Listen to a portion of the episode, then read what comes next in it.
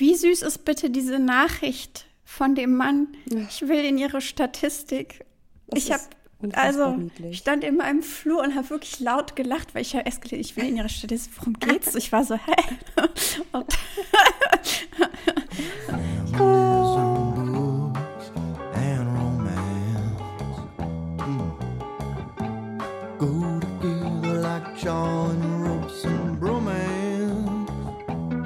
Feminist Self-Control.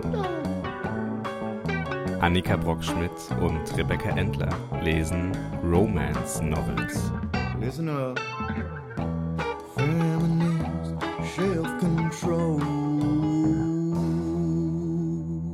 Aber ich glaube ja wirklich, dass das ein unterschätztes Potenzial ist.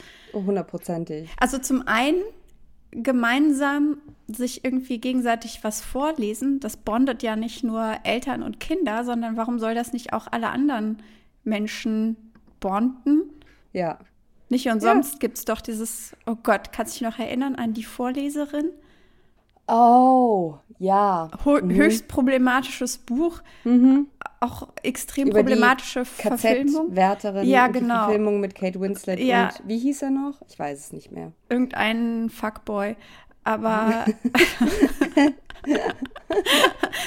Aber wenn man jetzt alles Problematische irgendwie außen vor lässt, was ja nicht unsere Art ist, aber für dieses Beispiel tun wir ja. das jetzt mal, mhm. dann ist es ja einfach dieses Bonding über die Intimität, sich gegenseitig was vorzulesen.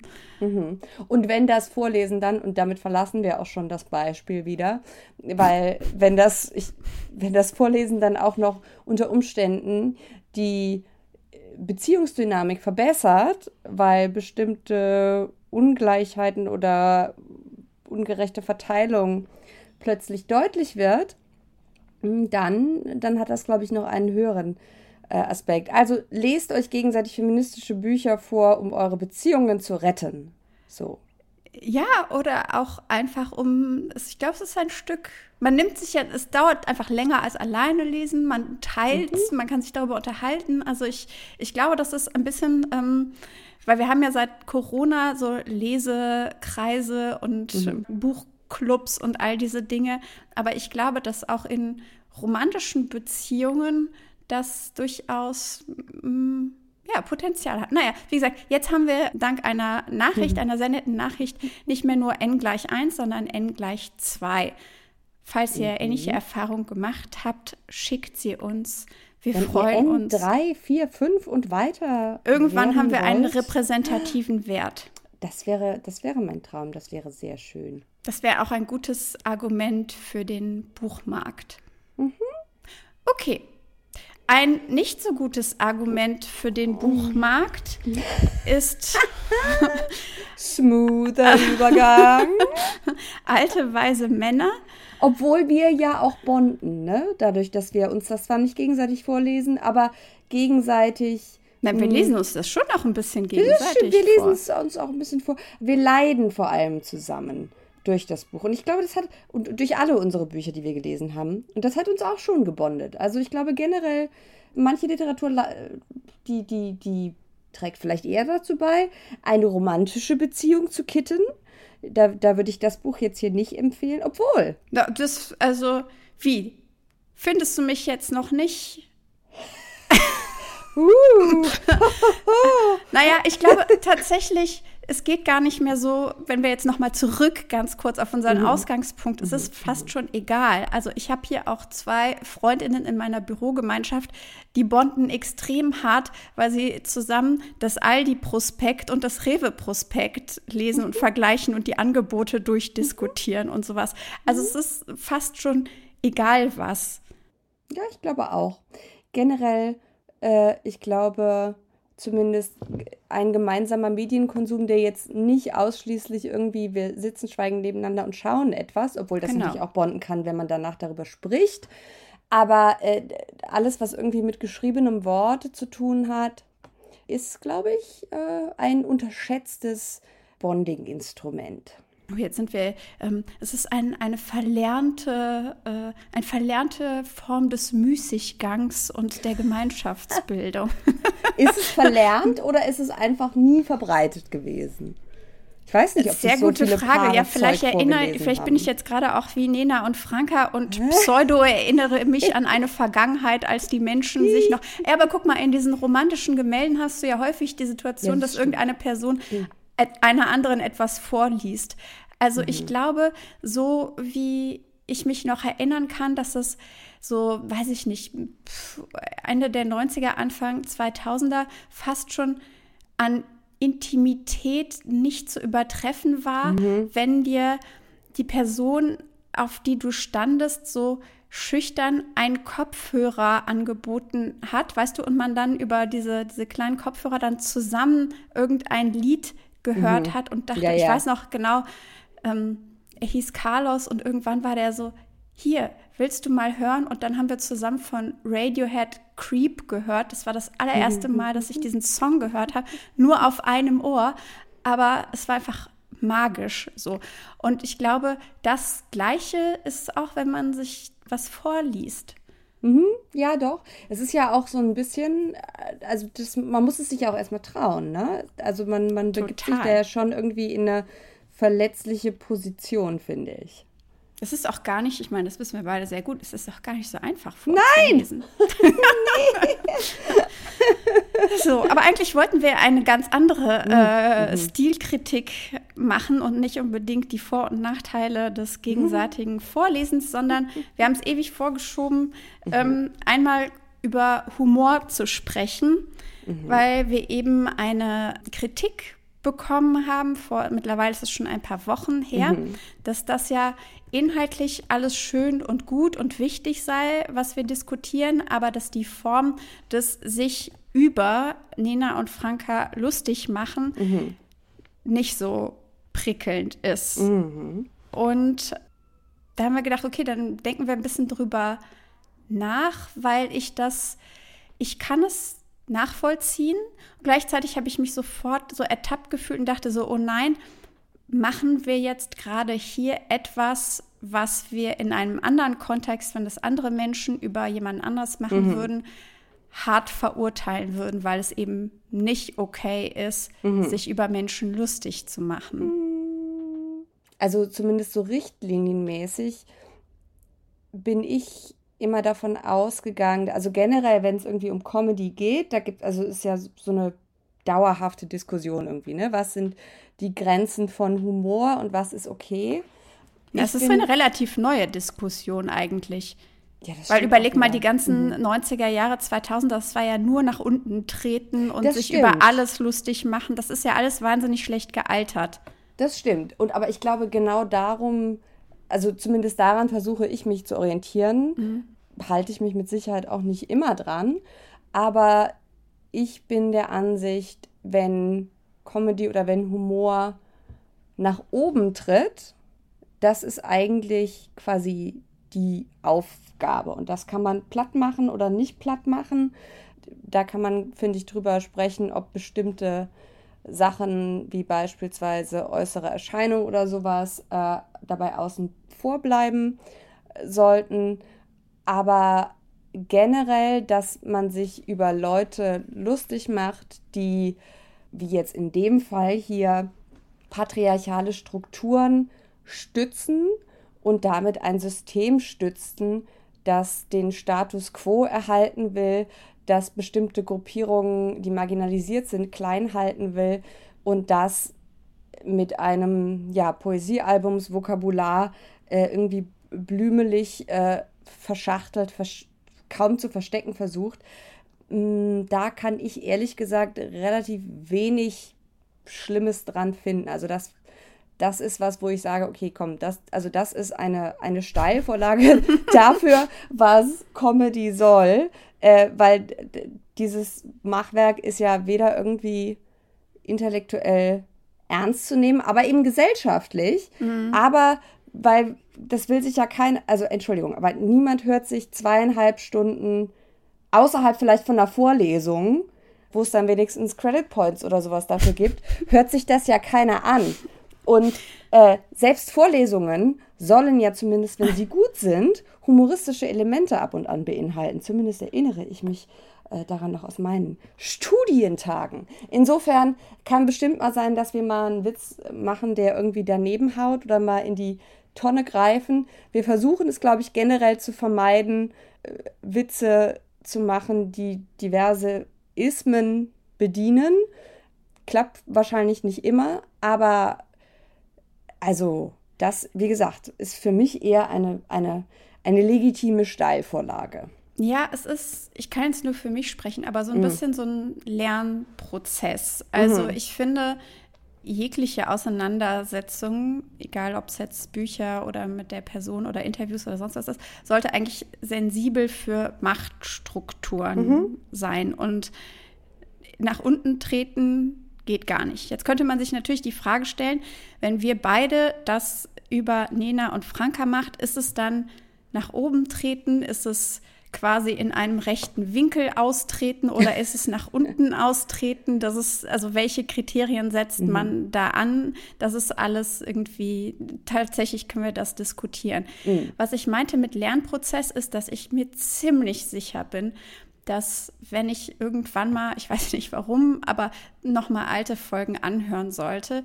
ich die Vermutung habe, dass wenn ich, ich weiß, dass ich Nena auf jeden Fall als Hohlbirne bezeichnet mhm. habe und ich weiß nicht, wie gut das altern wird und das tut mir jetzt, eigentlich weiß ich, dass es nicht gut altern wird, weil wenn ich jetzt darüber nachdenke, denke ich schon so, mh, mm, das mhm. hätte nicht sein müssen. Das ist aber Teil eines mhm. irgendwie sehr viel größeren Problems ja. und das ist, das ist wir sind sehr, sehr schnell im Bereich von ableistischen mhm. Slurs und Beleidigungen, weil das Problem ist, dass in unserer Gesellschaft Intelligenz in großen Anführungszeichen mhm. derartig als Marker mhm. funktioniert und derartig überhöht wird, dass es immer das ist, was mir als erstes einfällt, wenn ich austeilen möchte, mhm ähm, so Dinge sind wie dumm oder doof oder mhm. Idiotin. Und ich weiß, ich mhm. weiß, dass das ein Problem ist. Ich weiß auch, dass das Teil von ja, des patriarchalen Designs unserer Sprache ist. Ne?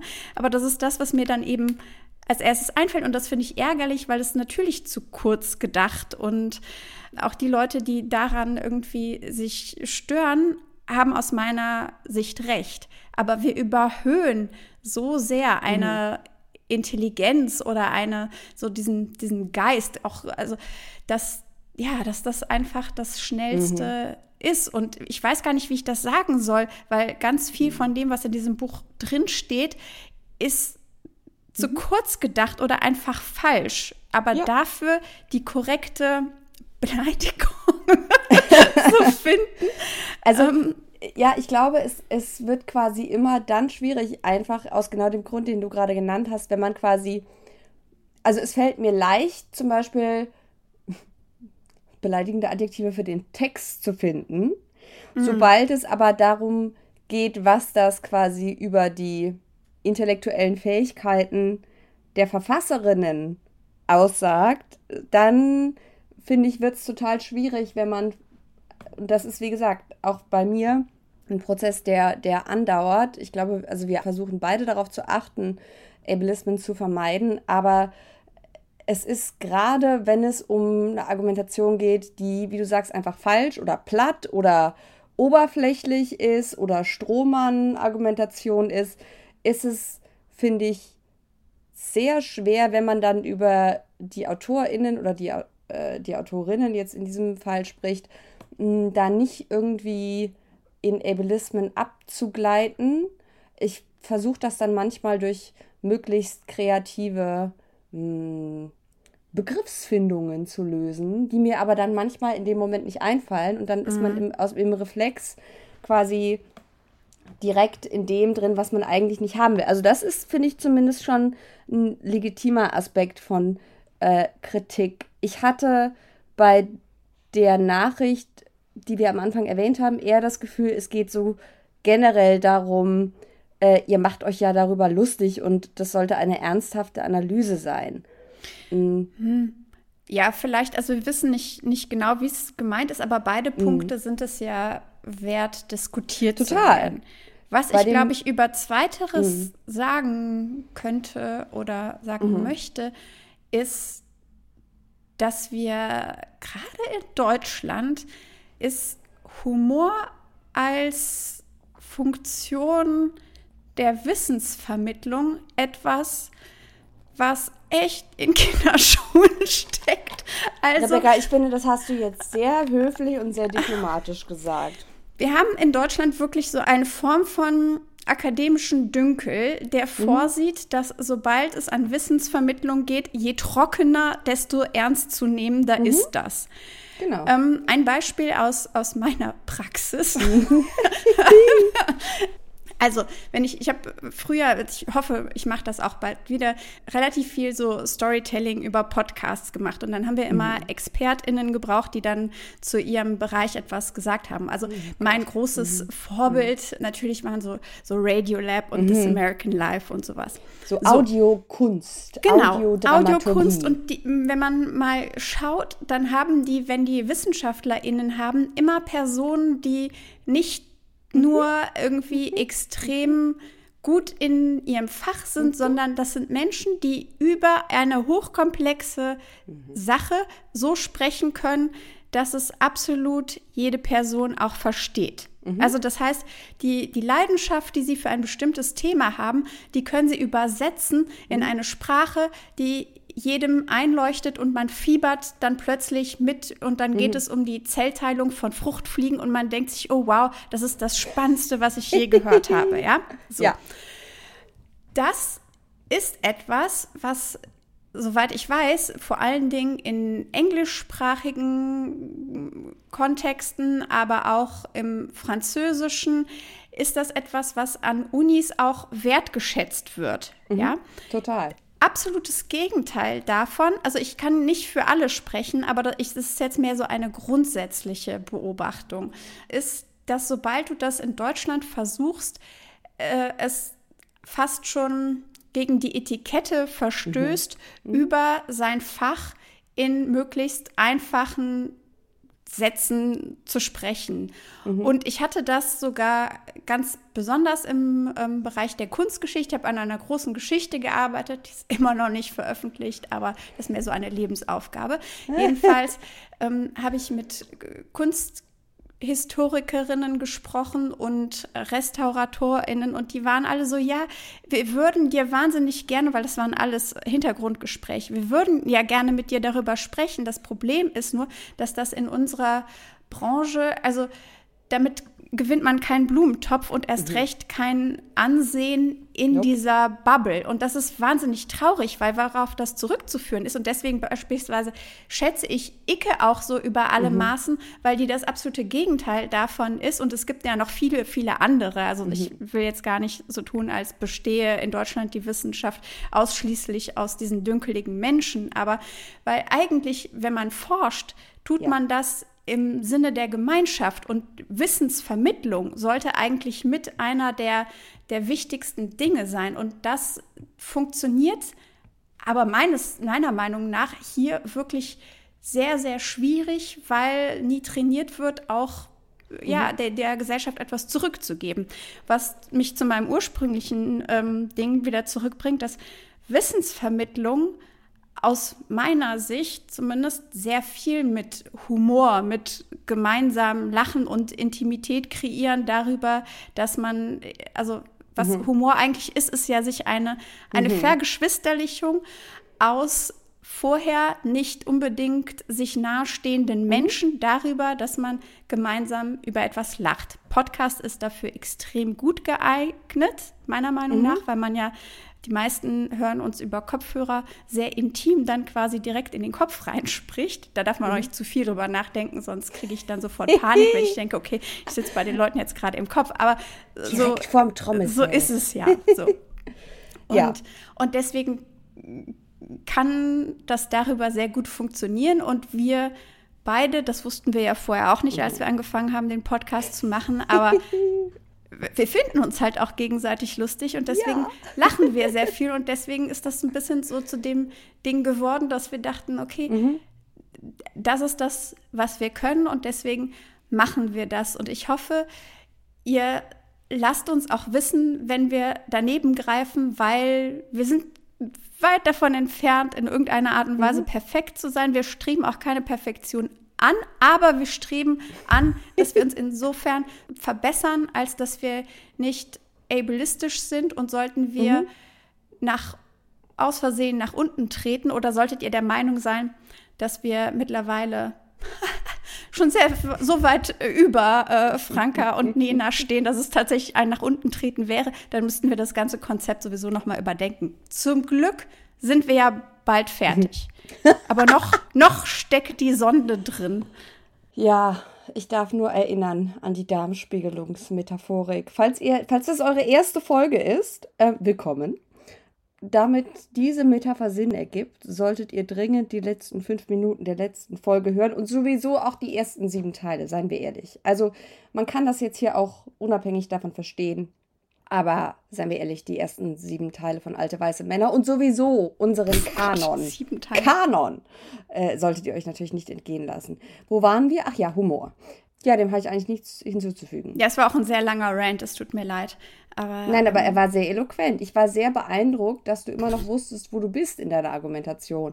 Weil ich hätte bestimmt ein paar Mal den Faden verloren. ja, das ist, das, äh, ja, was soll ich sagen? Vielen das, Dank, Annika. bitte, bitte. bitte.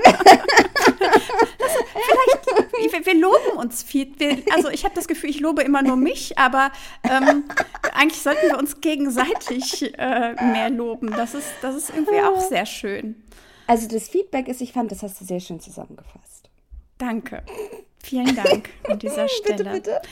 Es schließt auch ein bisschen an ähm, den äh, schlimmen aus meiner Sicht Klaus-Holger Lehfeld an, weil mhm. nämlich diese Frage, in welchen Winkel treten wir aus? Ist es ein mhm. nach oben, ist es ein äh, mhm. geradeaus oder nach unten?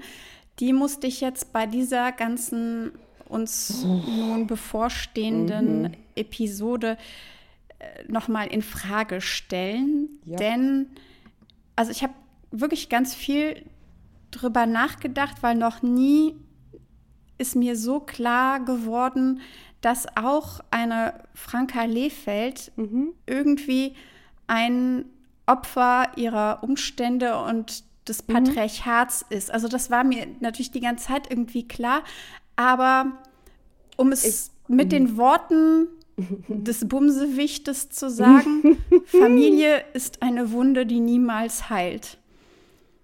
Ah, oh, die, da müssten wir jetzt eigentlich so, da müsste jetzt so im epische Musik im Hintergrund, so, ja. so jaulende Geigen oder so. Ja, aber, aber Annika, das wäre ein besseres, wäre doch ein besserer Titel für dieses, ähm, für dieses Kapitel gewesen, oder? Ja, aber ich glaube, das würde eine, ein Level an Selbstreflexion erfordern, zu dem Franka, glaube ich, noch nicht emotional an der Stelle ist sie noch nicht angekommen. Also ich glaube. Stattdessen ist der Titel, warte mal, ich, weil äh, der oh Titel oh Gott, ist stattdessen. Ach, fuck, das hatte ich schon wieder vergessen. Oh. Diese Gesellschaft muss wieder Richtung Leistung ausgerichtet werden. Mhm. Und, und wie heißt Klaus Holger Lehfeld, Rebecca? Bombenjunge. Mhm. Mhm. Ja. Ich glaube, es ist das mit Abstand. Mh, hm, mit Abstand das Kapitel im Buch, aus dem ich die meisten Erkenntnisse gezogen habe. Wenn auch nicht unbedingt so, wie das, glaube ich, gedacht war. Und trotzdem war extrem im Zwiespalt, weil ich wirklich Momente hatte, wo ich Mitleid hatte, mhm. wo ich so dachte, boah, das, da muss einiges richtig wehtun. Mhm auch wenn es präsentiert wird als irgendwie lustige Anekdote oder so, da gibt es diverse Beispiele, auf die wir nachher eingehen. Wenn man das als Unbeteiligter von außen liest, vielleicht auch als Person, die irgendwie schon mal eine Therapie gemacht hat oder schon mal, ich sage jetzt mal, mit, mit den inneren Dynamiken, psychologischen Dynamiken von Familien sich auseinandergesetzt hat, sei es, weil man das irgendwie studiert hat, was ja bei uns beiden nicht der Fall ist, oder weil man eben äh, selber mal in der Therapie saß. Da ist ganz, ganz viel, was irgendwie noch ausgepackt werden muss und was, glaube ich, nicht angerührt ist. Zumindest macht der Text den Eindruck. Es ist eine klaffende, offene Wunde. Mhm. Ja, aber bei der getan wird, als äh, wäre es einfach nur glatte Haut. Ja. genau. Also deren Existenz, ich glaube, von einem Beteiligten gar nicht wahrgenommen wird und von der anderen Beteiligten so getan wird, würde wäre zumindest meine laienhafte Interpretation, als wäre sie nicht da. Trotzdem, und das musste ich mir auch irgendwie immer wieder ins. Also es ist ja beides möglich. Wir können ja, wir sind ja durchaus in der Lage, einerseits Mitleid zu haben und zu sehen, dass auch eine Franka Lehfeld emotionale Wunden davongetragen hat, die diverse Akteure des Patriarchats ihr zugefügt haben. Aber ich finde dadurch, dass sie dieses erlebte Trauma nicht reflektiert, sondern aus der Machtposition, in der sie ist, dieses Buch geschrieben hat, das letzten Endes ja Schaden dadurch anrichtet, dass es patriarchale Strukturen nicht nur aufrechterhält, sondern sie ja noch ausweiten will mhm. und ja für noch mehr autoritären Führungsstil und so weiter. Das ist ja immer das, was sie hier noch fordert, mhm. ja. Wir sehen jetzt auch gleich, woher das kommt. Aber dadurch, finde ich, setzt das zumindest meinem Mitleid Grenzen, sobald es über den Moment der Lesestelle hinausgeht. Aber ich finde, wie gesagt, es widerspricht sich nicht beides. Man kann, genau, es kann Franka der Privatperson Mitleid haben ja. oder mitfühlen und gleichzeitig trotzdem sagen, das, was du hier machst, ist letzten Endes eine Verarbeitung deines Traumas, die anderen schadet. Ja, genau. Ich glaube, das kann beides gleichzeitig existieren. Mhm. Also ich habe ich hab dieses Interview, glaube ich, dreimal gelesen mhm. und habe jedes Mal eigentlich tatsächlich mehr Empathie empfunden, mhm. was mich aber kein Stück ja. darin irgendwie verändert hat, das zutiefst zu verurteilen und, mhm. und falsch zu finden, was sie da macht. Aber ja. ich bin, also ich habe irgendwie ja fast eine, eine biografische Verbundenheit mhm. auch ähm, zu ihr entwickelt, die mich sehr überrascht hat, weil ich viele von diesen Mechanismen und so weiter auch äh, erkenne aus meinem eigenen Leben und das hat mich extrem überrascht. Nichtsdestotrotz ist es wichtig, darauf hinzuweisen, mhm. dass sehr viel darin einfach schädlicher Bullshit ist. Mhm. Wir und, brauchen, ja. Und du reflektierst ja diese Mechanismen. Ne? Das ist ja der Unterschied. Obwohl ich das, also ich kann gut verstehen, dass das ähm, ein Gefühl von ja, Verbundenheit oder so biografische Verbundenheit. Ja, weißt du, was, was das ähm, Erschreckende ist? Mhm.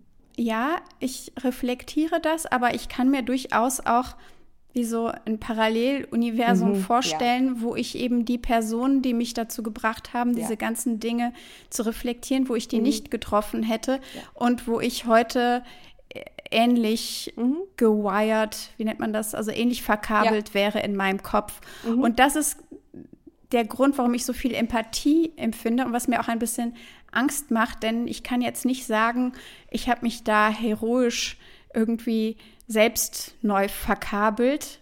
Teilweise aber das ist schon, ja, glaube ich, bei den aber, wenigsten der Fall. Ja, also, aber ne? es ist eben so, so krassen Zufällen ja, geschuldet und deswegen mhm. ist es, denke ich mir so, vielleicht haben sie einfach nie in ihrem Umfeld auch nur die Person gehabt, die ihnen eine Tür, ein Fenster in ein Paralleluniversum geöffnet hat, ähm, durch das man gehen kann und sagen kann, so, okay, ich, ich verändere diese Dinge, ich überdenke, mhm. also wie so Unlearning, also ich glaube, meine 20er bis 30er waren einfach die, Festplatte neu formatieren und ganz viele erlernte Dinge wieder verlernen. Mhm. So, und ähm, das ist eigentlich auch etwas, was ich ich, ich klinge jetzt extrem kitschig, aber ich meine das wirklich. Das mhm. ist etwas, was ich Nena und Franka auch wirklich aus vollstem Herzen wünsche. Was mhm. ich eigentlich jedem Menschen wünsche. So. Ja. Es ist nicht zu spät. Wir kommen jetzt in die Schnörkelschrift. Rebecca, glaubst du, der Poesiealbumstil hat auf dich abgefärbt? Nein, aber ich. Also ich weiß aber, was du meinst. Weil es ist ja wirklich so, ähm, wir wären ja froh, wenn wenn wir nicht diese acht Folgen über dieses Dings hätten machen müssen, sondern wenn wir wollen ja, dass diese Strukturen, die hier in diesem Buch, Pamphlet, wie auch immer aufrechterhalten werden, dass sie durchbrochen werden. Und dazu wäre es halt auch nötig, dass auch Leute wie Franka und Nena den Weg finden, ihren Weg finden. So, und am, am Ende der zehn Folgen über alte, weise Männer machen wir einen Werbeblock über unseren Ashram, wo ihr dann alle eintreten könnt. Und das, das Basisseminar ist umsonst und danach knöpfen genau. wir euch 5000 Euro pro mhm. Wochenende ab genau. dafür, dass ihr Danach lernt, müsst ihr dann das Starterpaket kaufen. Genau. Dann, dann kommt unsere MLM-Werbung. Ah, okay. Ja. Ganz wichtig ist, wir brauchen, wir machen das jetzt mal an mhm. der Stelle, Content Warning für all oh das, oh, ja. was wir mhm. ähm, in den nächsten, uh. ich peile mal anderthalb Stunden ja, an besprechen werden. Mhm. Also es wird gehen um Abtreibung, um psychische, physische Gewalt und um Essstörungen. Mhm. Wenn das Themen sind, die euch triggern, dann überspringt den Rest der Folge oder hört ihn mit einer Person, der mhm. ihr vertraut.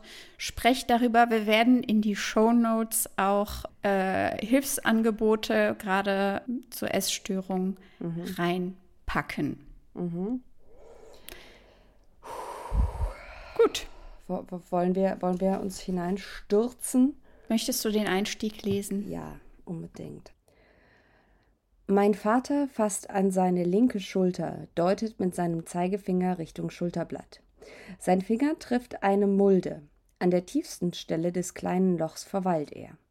Die Narbe auf seiner Haut dokumentiert den Einstich einer Stricknadel. Dieser Einstich sollte eigentlich sein Leben beenden, bevor es angefangen hatte.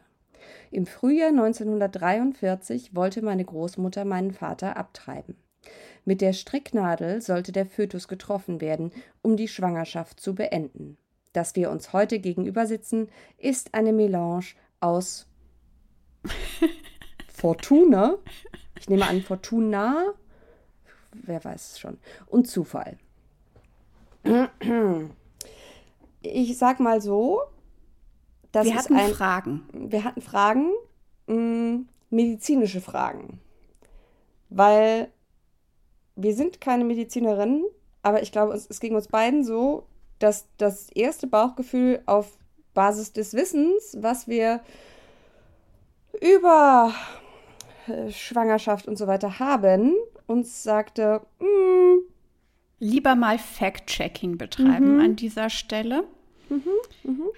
Und deswegen haben wir uns an Dr. Mandy Mangler gewendet. Sie ist Chefärztin der Klinik für Gynäkologie und Geburtshilfe am Vivantes Auguste Victoria Klinikum in Berlin. Und außerdem macht sie den sehr spannenden Podcast Gyncast vom Tagesspiegel. Packen wir auch in die Show Notes.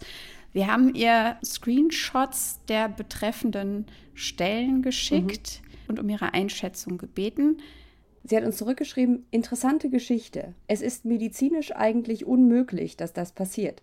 Den Fötus umgibt eine Fruchtblase. Diese hätte die Stricknadel durchdringen und kaputt machen müssen. Das hätte zum Tod der Schwangerschaft geführt. Auch die Wunde an der Schulter ist nicht plausibel. Wahrscheinlich hat es diesen Abtreibungsversuch so in der Form gegeben, aber die Schulter hat damit nichts zu tun. Die Schwangerschaft hat überlebt, so wie viele Schwangerschaften nach Abtreibungsversuchen überlebt haben. Ja, das hat sich eigentlich mit dem gedeckt, ja. was wir gedacht haben. Mhm. Zumal auch bei einem Fötus die Zellteilung sehr, sehr schnell funktioniert mhm. und man kein Narbengewebe aus einer Verletzung im fötalen Status irgendwie mhm. haben kann. Das wird uns allerdings hier erzählt, nicht so nach dem Motto, mein Vater äh, erzählt immer das, diese Narbe, sondern präsentiert als Fakt. Mhm. Genau, und also diese diese Wunde geht, wird auch immer wieder erwähnt. Also vielleicht. Es ist, also mich hat das erinnert, ich hatte einen Onkel, der hatte einen schwarzen Fingernagel und der hat meinem Bruder und mir immer erzählt, dass ihn in seiner, weiß ich nicht, Jugend oder so ein Löwe gebissen hat. Und wir so, ah, hm, okay, alles klar. Und erst so mit Mitte 20 haben wir uns mal mein Bruder und ich darüber unterhalten und dann ist uns beiden erst dann klar geworden, wie absurd das ist, dass in einem kleinen Dorf in Frankreich natürlich kein Löwe meinen Onkel gebissen hat und dass dieser schwarze Finger von irgendwas anderem herrührt, aber dass das die Geschichte ist, die er halt allen erzählt hat und nur kleine Kinder haben das geglaubt. Und vielleicht ist das hier auch so ein Fall, dass er mhm. in ja. irgendeiner Art und Weise seine Verletzung damit mhm. ja in, in Verbindung gebracht wird und mhm. Franka einfach das nie hinterfragt hat, so klingt mhm. es. Und vielleicht glaubt er das ja auch wirklich selber. Also ich gehe mal davon aus, weil ähm, es mehrfach wieder erwähnt wird, dass er ja mhm. oft diese, diese Mulde oder dieses kleine Loch in der Schulter berührt. Und dann kann ich mir schon vorstellen, dass gerade wenn das quasi vielleicht mit so einer Art Tick verbunden ist und du dann diese Wunde auf eine quasi narrativ verbindest mit einem Ereignis, das für deine, dein Verständnis von dir selbst sehr wichtig ist. Ja.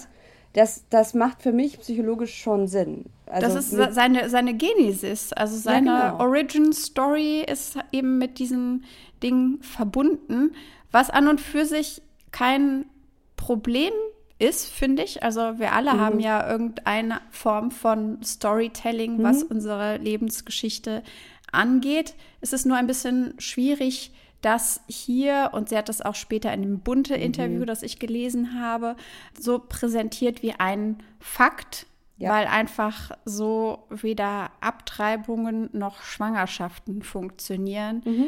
Und deswegen.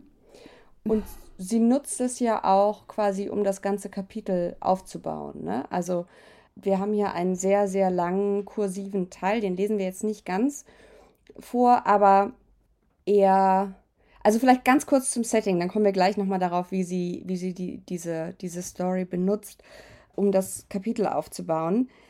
Wir sind in, ja, in der Man Cave sozusagen, im das habe ich auch dran geschrieben. oh ja, stimmt. Ich habe noch das, quasi dem der bürgerlicheren Variante des Hobbykellers, nämlich der Zweitwohnung. So liest sich das. Ich glaube, nee. Also ich habe mir lange überlegt, aber ich glaube, es ist de, die sechste Etage des alten Stadthauses und ich vermute mal, dass die komplett das ganze Stadthaus bewohnen und sechs Etagen? Ja, weißt du, ein Stadthaus in Hamburg ist wahrscheinlich so ein schmaleres Ding. Aber sechs Etagen. Ja, aber guck mal, es liest sich so, weil das sind ja, oben die Quadratmeter. Mhm. Diese Quadratmeter bilden seine Oase. Meine Mutter, meine Schwester und ich haben hier kein Mitspracherecht. Für einen Mann, der in den vergangenen 40 Jahren mit drei Frauen, einer Hündin, einer Pony und einer Hannoveraner Stute gelebt hat, ist dieser Ort ein Refugium. Wie lustig ist es bitte, wow. dass das Geschlecht der Tiere auch mhm. noch mit genannt wird, damit wir mhm. auch ja verstehen, dass der Alles Vater umgeben, genau, umgeben von Weibchen war. Es gab noch nicht mal einen Wallach, ja?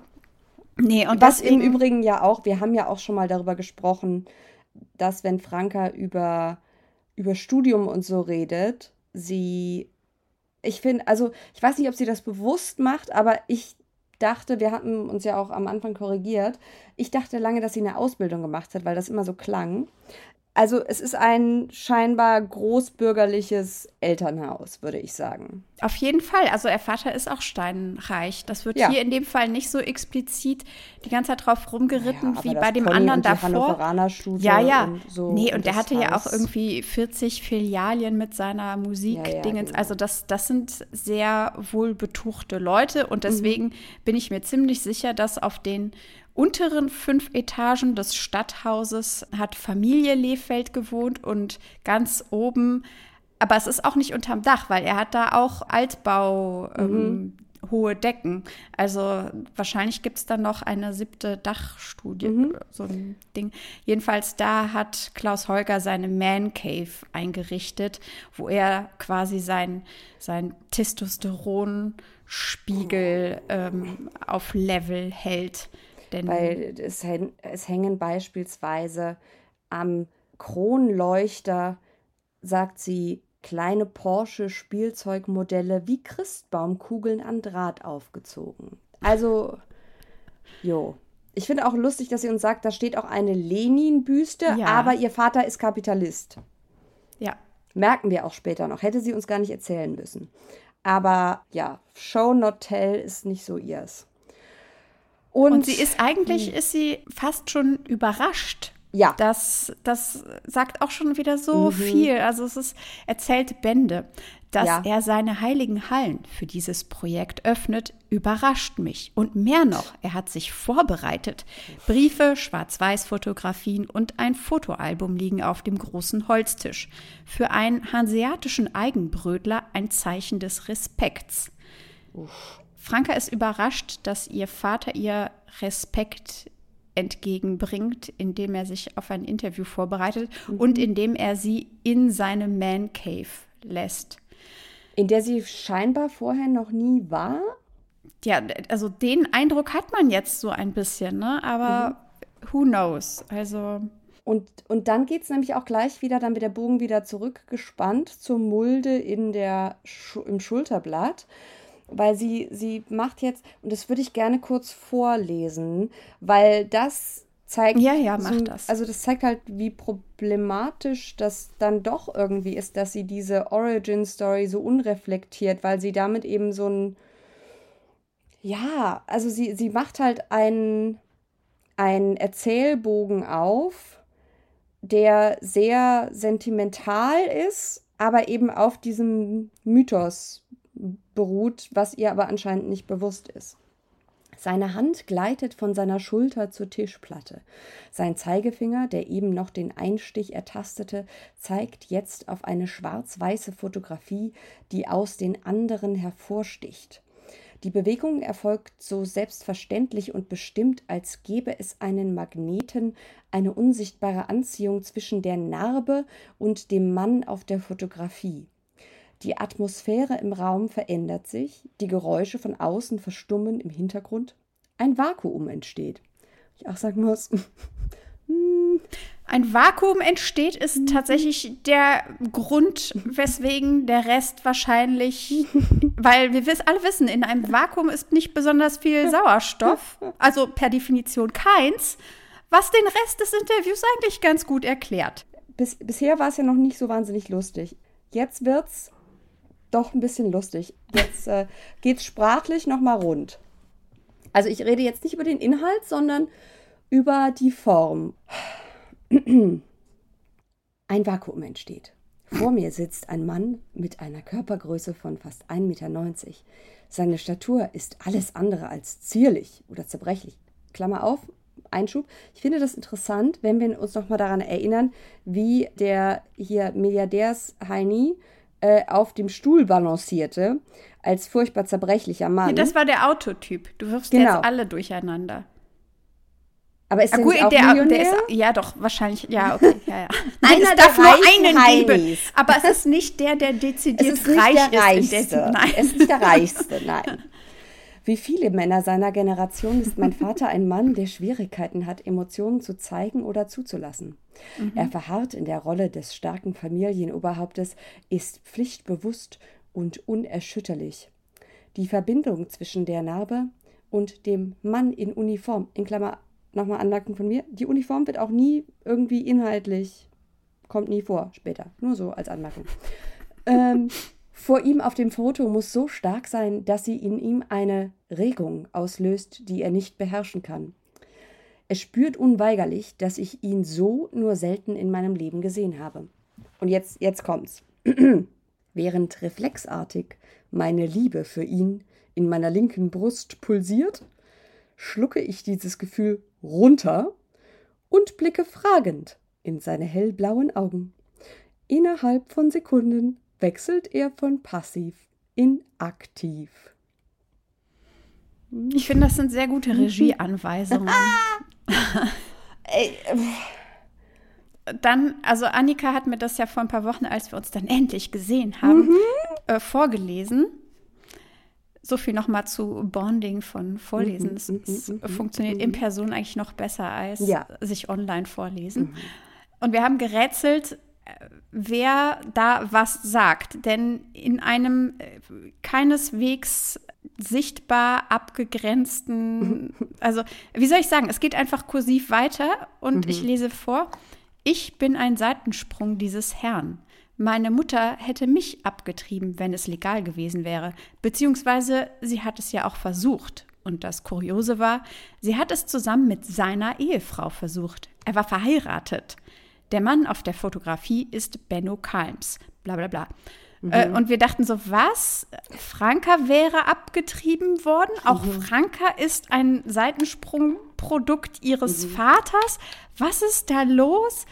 Äh, sehr viel wahrscheinlicher, wir wissen es nicht, wir müssen es jetzt einfach annehmen, ist, dass dieser Teil, den ich gerade vorgelesen habe, eigentlich eine Aussage ihres Vaters ist und somit auch in ja. einer anderen Schriftart und irgendwie abgesetzt hätte da reinfinden mhm. müssen.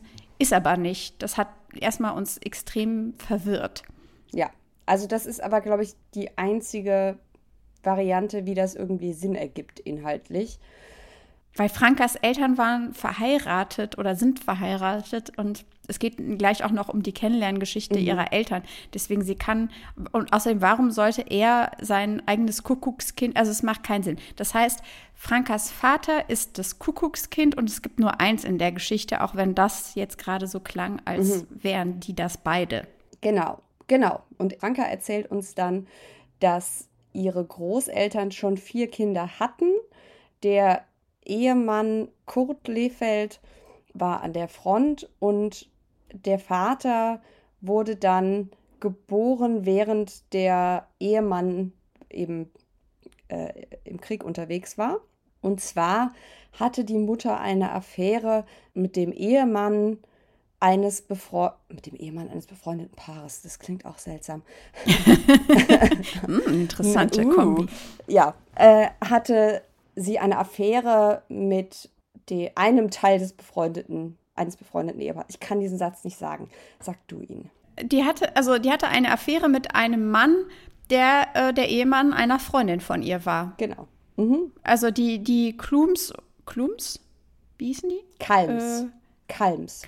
Kalms, genau. Die Kalmses und die Lefels waren befreundet. Mhm. Ob sie das danach noch waren, darüber wissen wir nicht. Mhm. Aber ähm, dann hat Frau Lefeld mit Herr Kalms geschlafen, während ihr Mann im Krieg war, hat den kleinen Klaus Holger äh, gezeugt und als Herr Kalms Klaus Holger gesehen hat, hat er in seinem Kopf gerechnet und gemerkt, hm, ich kann nicht der Vater sein, hat aber nichts gesagt und ist kurz danach an der Front gefallen.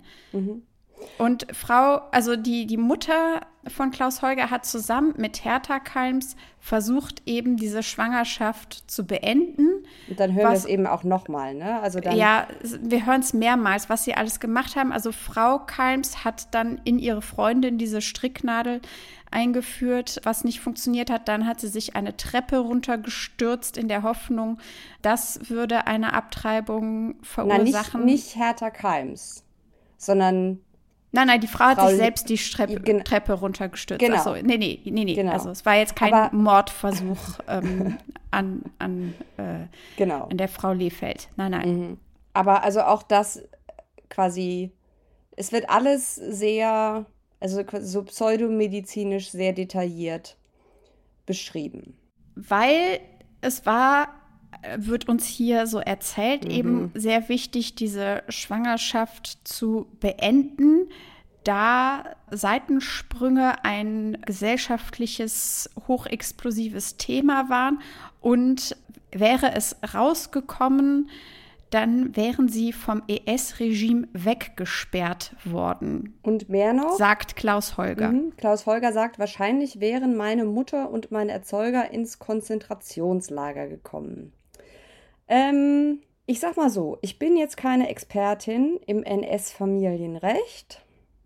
Das kommt mir ein bisschen strange vor. Ich glaube absolut, dass das äh, ein Skandal gewesen wäre, dass es ein Tabuthema war. All das äh, ist schon richtig. Ich konnte jetzt nichts dazu finden. Ich glaube, was anderes wäre es, also nee, wäre der Herr Kalms irgendwie jetzt Teil der alliierten Streitkräfte gewesen. Das wäre, glaube ich, noch was anderes gewesen. Ähm, also was Holger Lefeld hier sagt, ist, dass... Oder wäre Herr Keims jüdisch gewesen. Genau. Dann wäre es unter, in Anführungszeichen, Rassenschande gefallen. Und das würde noch eher Sinn machen. Aber ich kann mir schwerlich vorstellen, dass man in ein KZ gekommen wäre, wenn man den Mann an der Front betrogen hat mit einem anderen deutschen Mann, der den Nazi-Rassegesetzen zumindest nicht widersprach. Weil, also es wird uns zumindest nirgendwo gesagt, dass er jüdisch gewesen sei. Das scheint mir hier eher, wie gesagt, also wenn ein Historiker unter oder eine Historikerin unter euch ist und ihr euch damit auskennt, korrigiert uns gerne. Aber das scheint mir zumindest eher so Teil der familiären Legendenbildung. Die mhm. Stakes quasi.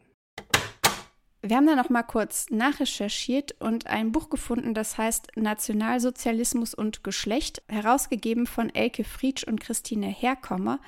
Und da gibt es ein Essay von Thomas Roth, in dem wir Folgendes dazu gefunden haben.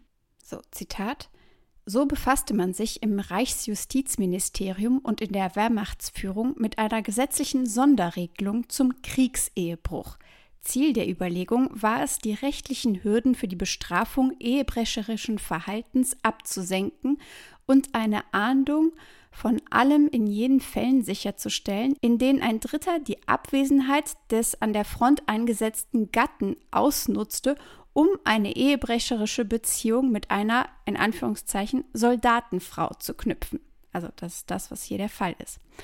Worum es ging, war demnach nicht nur der allgemeine Schutz von Ehe und Volksgemeinschaft.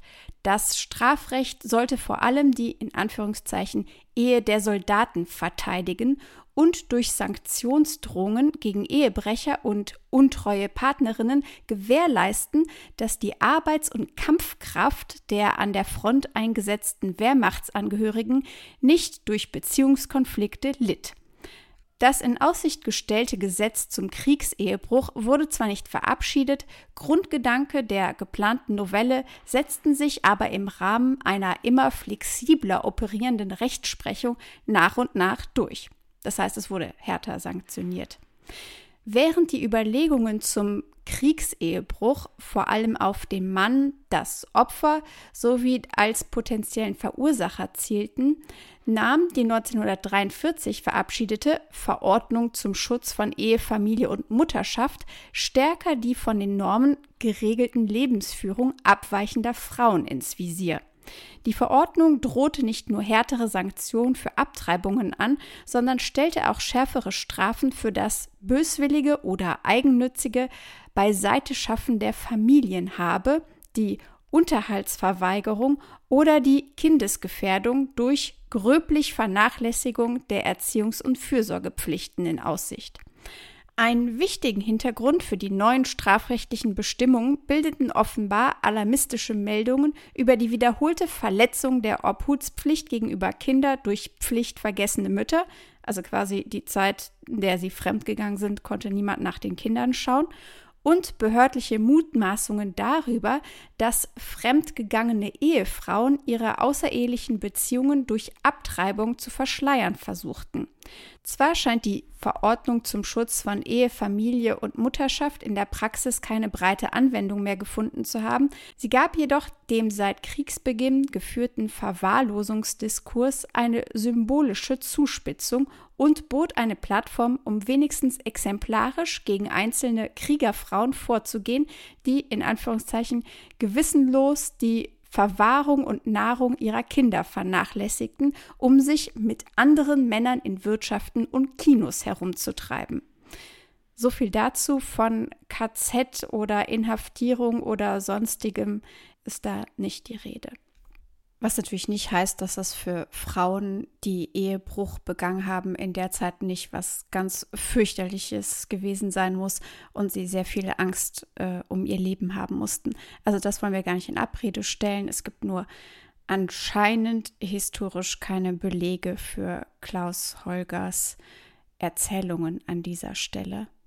Ähm, den Link zu dem PDF packen wir euch natürlich in die Show Notes. Zumal seine Origin Story von Klaus Holger ja jetzt überhaupt kein Einzelfall ist. Eben. Also in allen Kriegen, immer wenn Männer längere Zeit mhm. weggeschickt werden oder in den Krieg ziehen, was auch immer, entstehen in jeder Gesellschaft extrem viele Kuckuckskinder, mhm. die äh, entweder davon wissen oder nicht wissen, eben in diesen Familien aufwachsen und ohne den richtigen, den biologischen Vater, sag ich mal. Mhm. Deswegen, also es ist überhaupt keine Ausnahme natürlich sind extrem viele Menschen in KZ gekommen, die auch nicht jüdischer Herkunft mhm. war, aus allen möglichen Gründen, also sei es sexuelle Orientierung oder geschlechtliche Identität, mhm. sei es ähm, Hautfarben. Also es gab sehr, sehr viele Gründe. Mhm. Es war jetzt nicht so, dass die Nazis da besonders ja. ähm, wählerisch gewesen wären. Uns ist allerdings jetzt nichts untergekommen, dass einfach Ehebruch schon alleine dafür ausgereicht hätte, zumal das, also ich will jetzt keine Prognosen sagen, aber wahrscheinlich in zwei bis drei äh, nee, das ist keine, das ist keine, aber was ist das für eine Aussage? nee, ich meinte in, in zwei von drei Ehen, keine Ahnung, aber ich, ich würde mal sagen, das ist, also Ehebruch ist so das, ähm, das häufigste, der häufigste Fehltritt wahrscheinlich mhm. in, in Kriegszeiten. Ja, also es gab ja durchaus bis auch noch in die Zeit der Bundesrepublik noch so Sachen wie so den sogenannten Kuppelparagraphen und so, also dass außerehelicher Geschlechtsverkehr illegal. Also all diese Dinge waren schon, also das gab es, aber wie gesagt, äh, dass er hier das KZ explizit nochmal erwähnt, das scheint uns doch eine Nummer zu groß. Und dann spricht Klaus Holger darüber, wann er denn von seiner Origin Story erfahren hat. Weil er hat vorher schon, oder Franke hat uns vorher schon erzählt, dass er sehr anders aussah als seine vier Geschwister und dass er sich auch irgendwie nicht so richtig zugehörig gefühlt habe. Und jetzt erzählt er eben, dass er erst sehr spät im Leben davon überhaupt erst erfahren hat. Und liest dann eben eine Widmung, die ihm seine Mutter das Buch Der Ehrliche ist der Dumme von Ulrich Wickert geschrieben hat und äh, liest das vor, wo sie ihm also sagt, dass sie das 50 Jahre lang für sich behalten habe. Das heißt, er war 50, oder? Oder 49? Ähm, ja, also sie sagt es ihm 1993 im Zoo. Ähm, als er mit Franka, die dann irgendwie zwei, drei Jahre alt war oder so, oder vier, fünf, im mhm. Zoo war, da packt seine Mutter aus und sagt ihm, dass er ein Kuckuckskind ist. Vielleicht umgeben von einem Kuckuck fiel er auf, ach, da war doch was. Und da sagt sie es ihm. Und dann zwei Jahre später, weil der Ehrliche ist ah, der ja, Dumme, ähm, mhm. ist 1995 rausgekommen, ja. schreibt sie ihm eben die Widmung in dieses Buch vielleicht, das steht hier nicht drin, aber ich fand ganz interessant, weil ich dachte so, dieses Buch äh, kannte ich zumindest vom Namen her. Das lag daran, dass es wieder auferlegt wurde vor, ich glaube, weiß ich nicht, ein paar Jahren, mhm. drei, vier Jahren. Und das ist ein Buch über den Gemeinschaftssinn gegen alle Korruption und den Individualismus, mhm. der auch dazu führt, dass sich Menschen jenseits der Regeln fühlen oder überhalb der Regeln, ist es eigentlich ein Buch gegen Neoliberalismus mhm. und ein Plädoyer für mehr Solidargemeinschaft, mhm. auch für eine Ausweitung des Sozialstaates. Das behalten ja. wir jetzt mal im Kopf, mhm. weil es ist interessant. Seine Mutter schenkt ihm also dieses Buch und mhm. er hat es auch gelesen und bewahrt es auf. Na, oder er hat zumindest die Widmung gelesen, ne? Äh, ja, ja. Äh, den Inhalt hat er weniger verinnerlicht.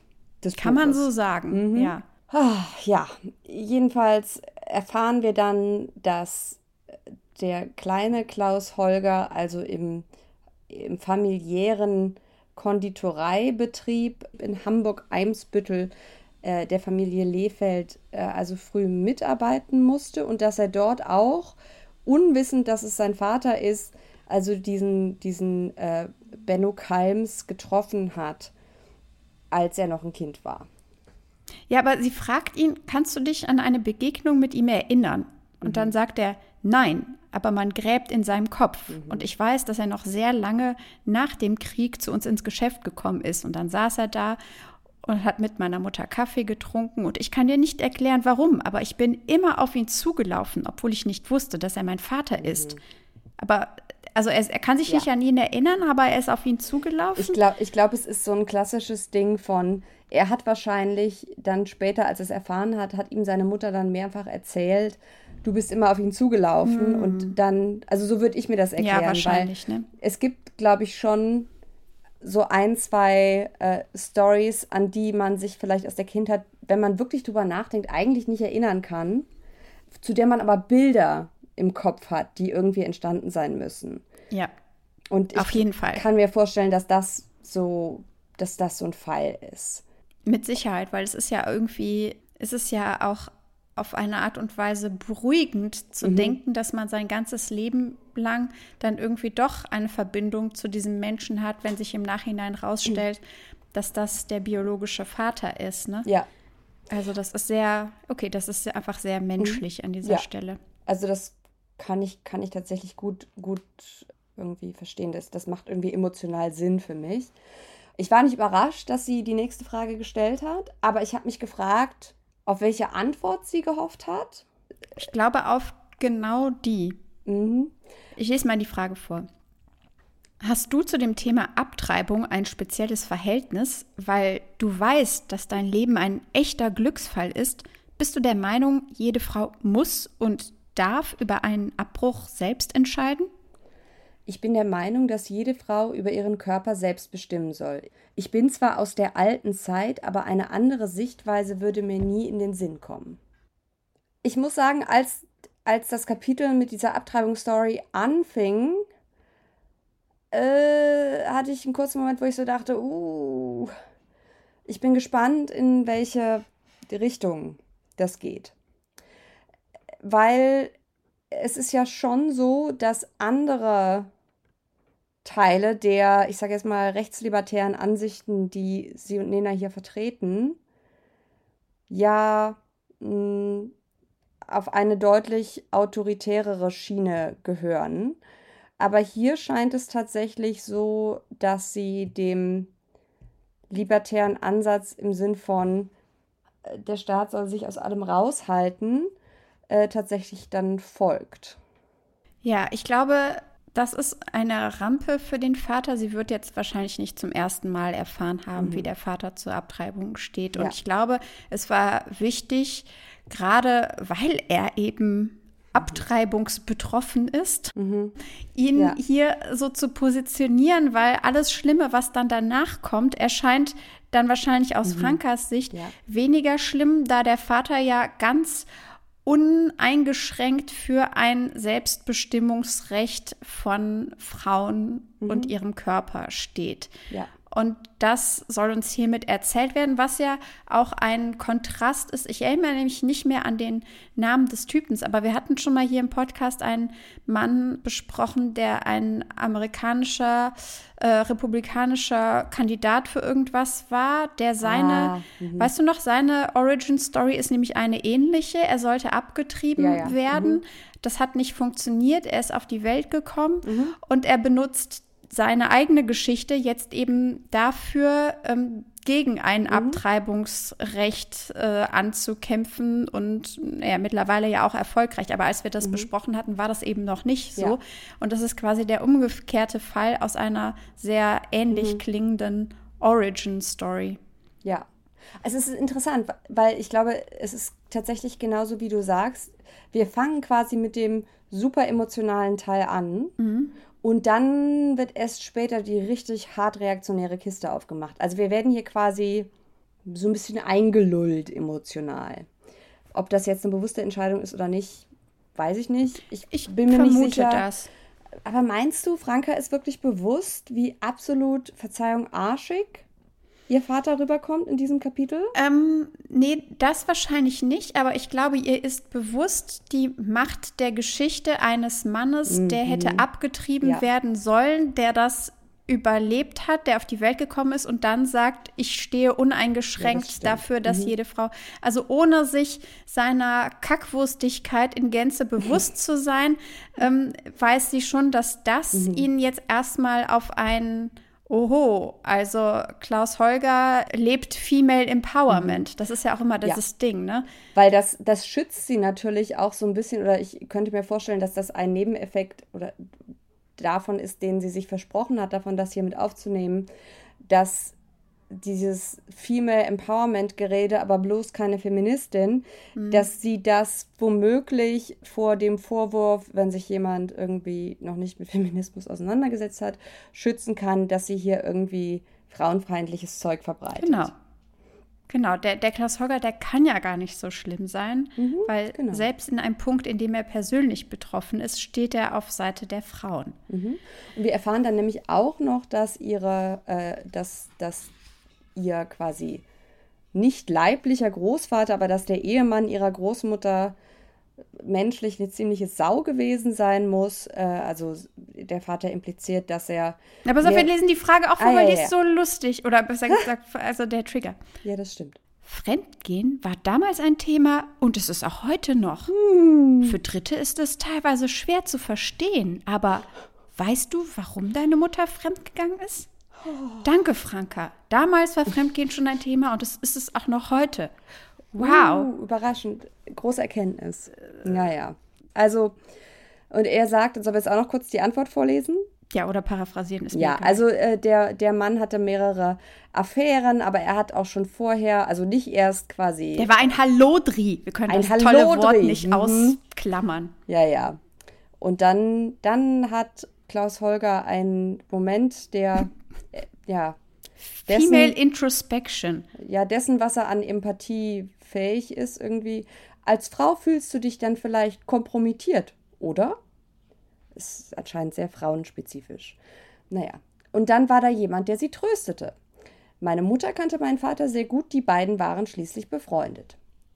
Und was, was übrigens äh, mhm. sehr interessant finde, weil mhm. er sagt, äh, die waren befreundet. Mhm. Sie Franka macht dann daraus aus in späteren Interviews, dass ähm, das die große Liebe gewesen sei. Mm, das ist nicht das, was er uns hier erzählt, nee. aber sie hat später in Interviews, die sie über das Interview mit ihrem ja. Vater gegeben hat, erzählt, dass dieser Seitensprung, dass das die große Liebe war. Star-Crossed Lovers. Was ja, das, das jetzt steht und jetzt hier nicht drin. Aber gut, genau. sie hat wahrscheinlich mehr Informationen zur Verfügung als genau, wir. Aber es ist schon interessant auch, dass beispielsweise nach der Abtreibungsstory quasi die Freundschaft weiter hervorgehoben wird, aber wir zum Beispiel auch nicht erfahren, was denn mit der Freundschaft zur Ehefrau geschah. Es wird irgendwie, also das ist dadurch, dass es nicht mehr angesprochen wird, gehe ich davon aus, die hatte sich dann erledigt. Ähm, weiß aber wer weiß, nicht wissen wir unbedingt. nicht. Also, nee, wissen wir nicht. Und also, ich kenne in, in vielen Familien, wo es so etwas gibt, auch Situationen, wo danach, da wurde dann nicht mehr drüber geredet, mhm, aber ja. alle haben so getan. Also das, es mhm. waren ja Fakten dann geschaffen worden in dem Moment, ja. wo Klaus Holger das Licht der Welt erblickte. Und dann war das halt so, ja, der geht dann mal zum Kaffee trinken und zu Besuch ja, genau. da. Und dann wurde mhm. aber sonst nicht weiter darüber gesprochen und alle sind weiter ihrer, ihrer Wege gegangen. Da wurde jetzt nichts in irgendeiner Therapie oder so dann darüber gegangen, sondern das war einfach so. Und ich mhm. glaube, das ist ja auch ein bisschen der Grund, warum diese Generation äh, so die, die Silent Generation ja. mhm. genannt wird. Ne? Also über diese Dinge passieren nun mal im Krieg und in der Liebe. Mhm. Und ja das bringt dann, also jetzt nicht, dass ich das denke, aber das ist so ein bisschen das Mindset, das mhm. bringt dann auch nichts darüber, dann ewig zu reden oder genau. sonst irgendwas zu machen. also es war auch reine persönliche Neugier, dass ich so dachte, jetzt ja. wir doch schon so viel, jetzt lese ich seit fünf Seiten darüber, jetzt erzähl doch die Story auch zu Ende. Komm. Mhm. Aber nein. Ja, das, das wäre nämlich eigentlich auch eine schöne oder? Geschichte gewesen, wenn das so ausgegangen wäre, dass die dann ähm, alle Familien zusammen den kleinen Klaus Holger großgezogen mhm. hätten. Aber Zumal die Frau ja dann verwitwet mhm. war. Also ja. die war mit, mit vier oder fünf Kindern, er hat vier fünf. ältere, fünf. ja, also mit ja. fünf Kindern alleine. Muss, muss hart gewesen mhm. sein. Und verwitwet 44. Also äh, kann, kann nicht lustig gewesen sein. Und wir erfahren dann, also die Kindheit von Klaus Holger scheint nicht gerade sehr kuschelig gewesen zu sein. Ja, auf der anderen Seite hat er extrem viel mhm. verdient. Ne? Also er hat in der Konditorei seiner Familie Das ist mir gearbeitet. so aufgefallen. Das fand ich krass. Und da steht, er hat, also wenn er, ähm, wenn am Ende des Tages die Kasse gestimmt hat, mhm. dann durfte er sich jeden Tag fünf Mark daraus fünf nehmen. Mark?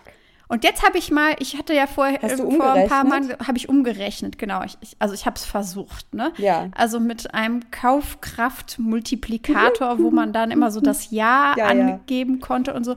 Also 5 Mark ist umgerechnet 18,6 D-Mark 2000 gewesen, was oh. wiederum, also mit Kaufkraftmultiplikator, heute 12,50 Euro pro Tag Alter. gewesen wäre für ein zehnjähriges Kind. In der Nachkriegszeit. Ja, aber das ist jetzt schon umgerechnet, ne? Also ja, aber, aber das ist schon. Wir, wir haben ja auch eine ganz andere Preisentwicklung. Ja, ja. Noch dazu kommt, ne? Also. Also, wenn du das dir jeden Tag auf Seite legen kannst, hast du schon mal ein ganz gutes. Jeden Tag! Start. Für einen Zehnjährigen. Ja. Naja. Ei, ei, ei. Naja. Also, also am Hungertuch, also ich glaube, die, die erste Zeit war hart, aber dann, als er dann da gearbeitet hat, also es passt nicht so richtig, weil er will uns mhm. schon irgendwie auch erzählen, dass es. Wie entbehrungsreich es Wie also, entbehrungsreich es war. Ich sag mal so, er musste als Kind arbeiten. Es scheint, nach der Schule musste er dahin und dann arbeiten, also Kinderarbeit. Fand das aber richtig gut. Yay, Kinderarbeit. Und hat richtig Asche gemacht. Hat nicht geschadet, hat er gesagt. Nee. Weil, das habe ich mir markiert, weil Franka fragt ihn, ob er sich denn manchmal gewünscht hätte, dass es irgendwie, dass es, dass er mehr Kindheit hat. Und dann ähm, sagt er, nein, das schadete nicht. Ich will jetzt hier keine Ratschläge verteilen. Aber Eingebunden zu sein, in Pflichten und Verantwortung zu übernehmen, ist eine sehr gute Schule. Ich habe nicht unter Tage gearbeitet und Kohlen geschleppt, es war nur Kuchen. Ja, ich weiß jetzt nicht, ob die Skala von es gibt noch schlimmere Kinderarbeit so sinnvoll ist, sie generell an Kinderarbeit anzulegen. Aber das ist zumindest den Weg, den Klaus Holger für sich gewählt hat. Und jetzt kann ich auch noch kurz meine historische Fußnote anbringen die zumindest meiner Meinung nach halb gerechtfertigt ist. Denn wir erfahren noch in einer anderen kurzen erzählerischen Rückblende, die Klaus Holger uns präsentiert, dass ich bin in einer Nacht im Dezember 1943 während des Zweiten Weltkriegs geboren. Mhm. Während meiner Geburt ereigneten sich schwere Angriffe auf Hamburg. Der Angriff der Amerikaner und Engländer auf Hamburg im Jahr meiner Geburt nannte sich Gomorra. Das war der Schlachtruf der Alliierten, um Hamburg den Rest zu geben. Hamburg hat gebrannt. Die Dimension kann sich heute kaum jemand noch vorstellen. Während meiner Geburt kam der Bombenalarm. Sie haben meine Mutter auf einer Liege geschmissen und sind in den Bunker in die Eichenstraße gerannt. Mhm. Und ich sag mal so, man kann diese Stelle so und so lesen beim dritten Mal lesen, ich habe das Interview auch dreimal gelesen, beim dritten Mal lesen habe ich gedacht, naja, er sagt, der äh, Bombenangriff in im Jahr, Jahr ja. heißt Operation Gomorra. Er sagt vorher, also es ist nicht ganz falsch, weil die Aussage ist objektiv richtig, dass er es aber in einem Atemzug mit seiner Geburt im Dezember erzählt, zeigt, dass zumindest, dass uns hier vielleicht suggeriert werden soll, dass er während einem Angriff der Operation Gomorra geboren ist. Das kann nicht sein, weil die Operation Gomorra, das war der Codename, unter dem die Briten und äh, US-Amerikaner in der Nacht vom 24. auf den 25. Juli 1943 eine Reihe von Luftangriffen auf Hamburg äh, geflogen haben. Das waren die schwersten Luftangriffe, die Hamburg getroffen haben. Und es hat auch tatsächlich Da die Konditorei in Eimsbüttel ist, gehe ich davon aus, dass sie auch dort gewohnt haben. Zuerst die westlichen Stadtteile wie Altona und Eimsbüttel und so weiter getroffen, die dann tatsächlich in fürchterlichem Zustand waren. Und dann nochmal am 27. Juli und dann in der Nacht zum 28. Juli. Also das ist der ich weiß nicht, ob er es bewusst macht, aber zumindest, wenn man es beim ersten Mal liest, entsteht der Eindruck, er wäre während dieses Angriffs äh, geboren worden. Es kann natürlich gut sein, dass es noch einen Bombenangriff dann gab während seiner Geburt, aber es war zumindest nicht die Operation Gomorra. Also ich habe den Eindruck, dass hier quasi wieder das passiert, was auch vorher schon der Fall ist, sehr wahrscheinlich, dass quasi der wahre Kern genommen wird und wahrscheinlich einfach beim zigmalsten Wiederholen der Geschichte narrativ verdichtet wurde. Genau, dramatisiert wird mit einem historischen Kontext, der, ich sag mal, großzügig gezogen ist. Ja. Sechs Monate großzügig. Also ich, ich Guck mal, es ist aber auch so, dass die Mutter in dem Teil, den sie in mhm. der Widmung sie äh, schreibt, schreibt es auch. auch. in Erinnerung an den Bombenhagel auf Hamburg, als du das Licht der Welt erblicktest. Wie gesagt, kann ja gut sein, dass es Luftalarm, dass es Fliegeralarm gab. Aber es ist halt nicht die Operation Gomorra, weil das ist ein spezifisch, eine spezifische Operation Ende Juli. Hm. Und als jemand, der einen Studiengang studiert hat, der früher mal Militärgeschichte hieß, und dann in War and Conflict Studies umgepimpt wurde, hat mich das gefuchst. So, Fußnote beendet. Ich möchte noch einmal kurz hervorheben, mhm. wie sehr Franka in einem kursiven Poesiestyle den kindlichen Exklusivzugang zu ihrem Vater so hervorhebt. Ja. Denn es geht jetzt um ihre eigene Kindheit, die mhm. laut eigener Aussage recht sorglos war und sie war umgeben von ähm, Krams, den ihr Vater mit nach Hause gebracht hat. Ihr Zimmer sah aus wie. Ja, beziehungsweise ich hatte kurz das Gefühl, dass, also zumindest eine Episode erzählt sie, wo ich dachte, hat er sie mitgenommen? Aber ich hatte jetzt nicht den Eindruck, dass, dass es ein, ein Daycare irgendwie gab in der in der Plattenfirma des Vaters. Das scheint mir eher so ein, weil da, da, da beschreibt er, wie sie auf dem Kopierer rumturnen durfte und Grimassen schneiden durfte. Genau, sie ist einfach mit, mit zur Arbeit gekommen. Aber das gegangen. Mh, hm, weiß nicht, ob das eine einmalige Sache war. Aber also ihre Kindheit. Nee, das ist, das ist nicht einmalig, weil da steht, ähm, Später nahm ich Anrufe entgegen ah, und ja, sagte stimmt. jedem Gesprächspartner, dass mein Vater nicht zu sprechen sei. Mir gefiel der Gedanke, dass nur ich ihn sprechen konnte. Kurzum, ich habe dieser Firma nie sonderlich gut getan. Trotzdem gibt es sie bis heute. Also das meine ich ja, das ist so, ja, ja. Ähm, wenn der Vater so abwesend ist, dass man als Kind quasi immer Entschuldigungen oder Ausreden mhm. erfinden muss, um irgendwie in seiner Nähe zu sein, sein zu dürfen. Das kenne ich. Mhm. Das ist nicht schön. Und aber das macht den Vater ja, je unerreichbarer er ist, ähm, desto leichter ist es auch, ihn auf ein Podest zu mhm. stellen. Mhm. Und genau das ist hier passiert. Im Alter von 80 Jahren ist mein Vater immer noch Eigentümer und arbeitet sieben Tage die Woche. Ich arbeite, bis ich eines Tages tot umfalle, lautet seine Erklärung. Wow. Ja, also der Vater, ganz kurz, hat irgendwie an einer Tonträgerfirma gearbeitet, dann nach der, also erst nach der Schule irgendwie eine Ausbildung gemacht, hat sich dann mit Ende 20 mit einem Kollegen selbstständig gemacht aber vorher hat er noch irgendwie, was war es, bei der BASF erzählt sie uns noch, dass er eine, eine Firmenkreditkarte ohne Limit bekommen hat. Also auch hier, äh, Geld ist immer irgendwie präsent und das erklärt vielleicht auch so ein bisschen, warum ich habe mich vorher bei dem, was war das, war das das Reizle-Interview, bei dem Auto-Heini, habe ich mich immer gefragt, warum erzählt er uns, warum haben die das jetzt drin gelassen, dass er die ganze Zeit erzählt, wie viele Kreditkarten er hatte und was er alles auf Firmenkosten sich leisten durfte, also wie wichtig er ist anhand von diversen Statussymbolen. Aber das erklärt es hier so ein bisschen, glaube ich, weil sie das eben kennt. Genau. Und ähm, eine andere Sache, die mich zum Schmunzeln gebracht hat, ist in dem gleichen Abschnitt, also mhm. da geht es um den Vater und seine Einstellung und Ethik äh, zur Arbeit. Mhm. An seiner Arbeitsmoral änderte die Neuausrichtung nichts, also Neuausrichtung, berufliche Neuausrichtung.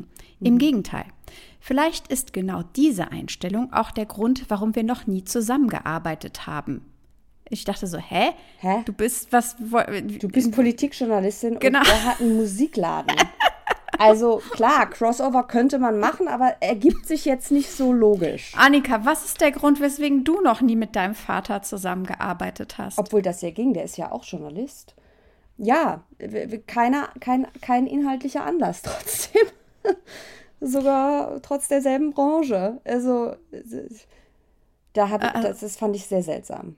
Als ich ihn anrief und fragte, ob er mit mir für dieses Buch sprechen würde, sagte er, ohne lange nachzufragen, ja, zum ersten Mal arbeiten wir zusammen. Auch irgendwie eine interessante Vorstellung von Zusammenarbeiten, ne?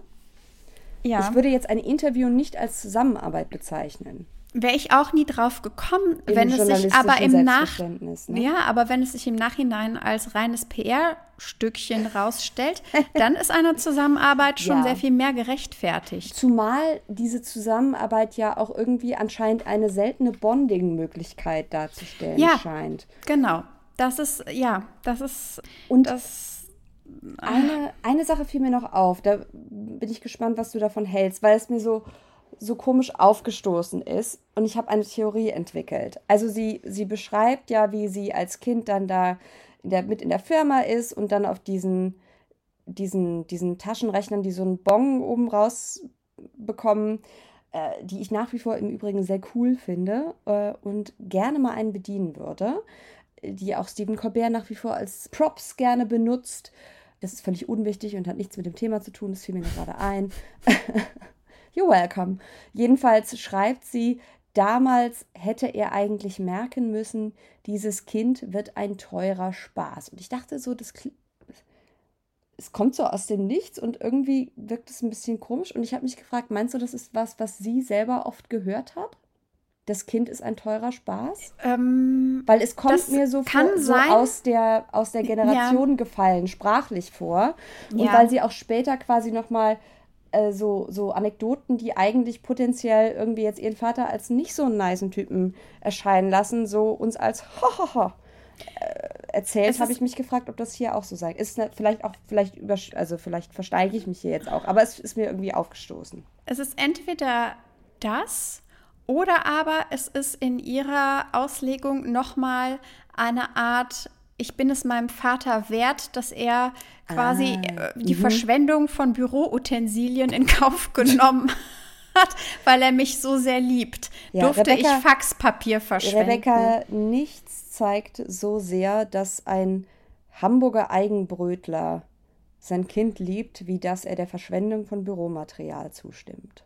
Vor allem, wenn er sowieso in Kohle schwimmt. Aber Ohne ich glaube, Ende. guck mal, mhm. also ja kenn, na, vielleicht kennst du das nicht, aber wenn man so ausgehungert ist und nach Liebesbeweisen oder einfach mhm. nur nach, ja. nach Anzeichen dafür, dass mhm. man irgendwie wertgeschätzt ja. wird in einer Familie, mhm. ähm, da, das trägt manchmal komische Früchte. Da kann dieses, ich, ich durfte Faxpapier verschwenden, mhm. kann dann schon so ein Gefühl geben von, ja. ich ich war hier richtig, ich durfte hier sein. Und ich durfte was, was andere jetzt nicht dürften oder was ja. jetzt andere KundInnen jetzt nicht einfach machen dürften, mit denen mein Vater so viel Zeit verbringt. Also ich fand es eine, also mir ist es aufgefallen, weil es sprachlich irgendwie nicht zum Rest passte. Ich finde es auch menschlich vollkommen nachvollziehbar. Deswegen fand ich es nur irgendwie so eine, eine eine der vielen Stellen, wo ich dachte, oh, das ist jetzt vielleicht ein bisschen aufschlussreicher, als sie dachte, das ist. Das ja, aber ist. gleichzeitig, wir erfahren ja auch, dass sie mit Pferden groß gewachsen, äh, groß gewachsen, Oh. groß geworden ist. Deswegen ist es, ich glaube, in dem Sinne ist jetzt einfach Geld ausgeben und hier hast du dein Pferd und mach, was du willst. Das ist ja nicht, das ist vielleicht für Mhm. Ja. Klaus Holger ein Zeichen von Wertschätzung und so, aber Tatsache, dass man in dem Bereich, in dem Ja, ich der glaub, das Vater in es. diesem Mhm. beruflichen, Ja. in seiner professionellen, Mhm. in seiner Karriere dann da sein darf. Was ja den höchsten Stellenwert hat entgegen, für ihn, genau, ne? absolut. Ja. Anrufe entgegennehmen kann und Büroklammern einstecken darf, das Ja. ist, das ist nochmal was anderes. Da kann kein Shetland-Pony mithalten. Und auch keine Hannoveraner Stute. naja, Ähm, ich glaube, das, das ist es. Also ich glaube, das kann irgendwie niemand lesen, der irgendwie über Empathiegefühl verfügt und sich denken, ja, das kann ich jetzt aber nicht verstehen. Also, dann geht es zwei Seiten lang darum, ähm, Einstieg ins, äh, in sein Berufsleben, dass unangenehme Dinge unbedingt zu ignorieren sind. Man muss es runterschlucken und einfach hart grinden. Also ich lese einmal einen Teil ganz kurz vor. Das sagt er zu ihr. Wenn ich dich und deine Karriere beobachte, denke ich oft an meine Zeit beim Metronom zurück. Als ich als junger Mann dort anheuerte, standen künftige Kollegen schon mit gewetzten Messern da. Noch vor meinem ersten Tag war das Betriebsklima für mich schon belastet. Ich war 22 Jahre alt. Natürlich hast du da erstmal Hemmungen und bist verunsichert. Und wie bist du damit umgegangen? fragt Franka. Ich habe es kaltschnäuzig ignoriert. Ich habe richtig reingehauen. Es hat funktioniert. ja, Der Vater macht hier etwas, was, also er denkt zurück an seine Anfänge und sagt ja auch, dass er deswegen sich daran erinnert, weil er das auch bei ihr beobachtet hat. Und dieses mh, alles, was einem nicht passt, erstmal kaltschnäuzig zu ignorieren und reinhauen. Also quasi, dass es mit Leistung, da sind wir schon wieder bei diesem ganzen Thema Leistung und so weiter, dass es mit Leistung und schierem Überlebenswillen möglich ist, in einem feindlichen Unternehmensklima dann irgendwie zu reüssieren oder dann da Karriere zu machen. Das hat Franke auf jeden Fall von ihrem Vater so verinnerlicht. übernommen. Und wenn, also ich habe das gelesen und war sofort erinnert auch an, an die Das Folgen Interview? von Boys Mhm. Club Ja. ähm, zu dem Thema äh, Springer, Unternehmenskultur bei der Bild, bei der Welt und Mhm. Ja. so. Und du denkst dir, ja, okay, wenn du so mh, wenig sensibilisiert bist für diese Dinge, beziehungsweise immer nur gelernt hast, das ist so, das gehört so und dein Vater hat sich da auch durchgebissen. Daran musst du dich messen lassen. Genau, das ist die, die, die Leitplanke, an der ähm, du Ja. dann deinen Weg irgendwie finden musst. Das ist schwierig. Also, Und ich muss auch sagen, ich habe dann danach nochmal das, das Interview von ihr gelesen, was wir zusammen besprochen haben mit der Zeit, äh, wo es um Interessenskonflikte und so ging, wo, wo ja legitime Kritik geäußert wurde. Und das lässt sie ja auch völlig abperlen. Das haben wir ja mehrfach schon besprochen. Ne? Also sie hat ja da eine komplette Defensivhaltung und die macht jetzt zumindest, mh, wie soll ich sagen, in ihrer emotionalen Genesis für mich ein bisschen mehr Sinn. Weißt du, was ich meine? nee. Also, Sag nochmal anders. ich habe ja nicht, hat's laut gesagt, habe gedacht, ich weiß jetzt nicht, ob das außerhalb meiner Schädelwände so viel Sinn ergibt. Aber ich hatte das Gefühl, dass in diesem Interview, was sie der Zeit gegeben hat, wo sie ja mit Kritik konfrontiert ist, wir genau das, was der Vater hier predigt, in polierter Reinform quasi gesehen haben.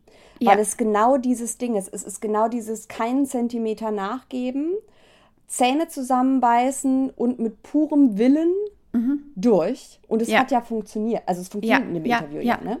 Und das fand ich, das finde ich jetzt im Nachhinein, ich habe mich vorher ja, okay, die wird Mediencoachings gehabt haben, aber irgendwie eine für mich etwas bizarr anmutende Strategie, damit umzugehen.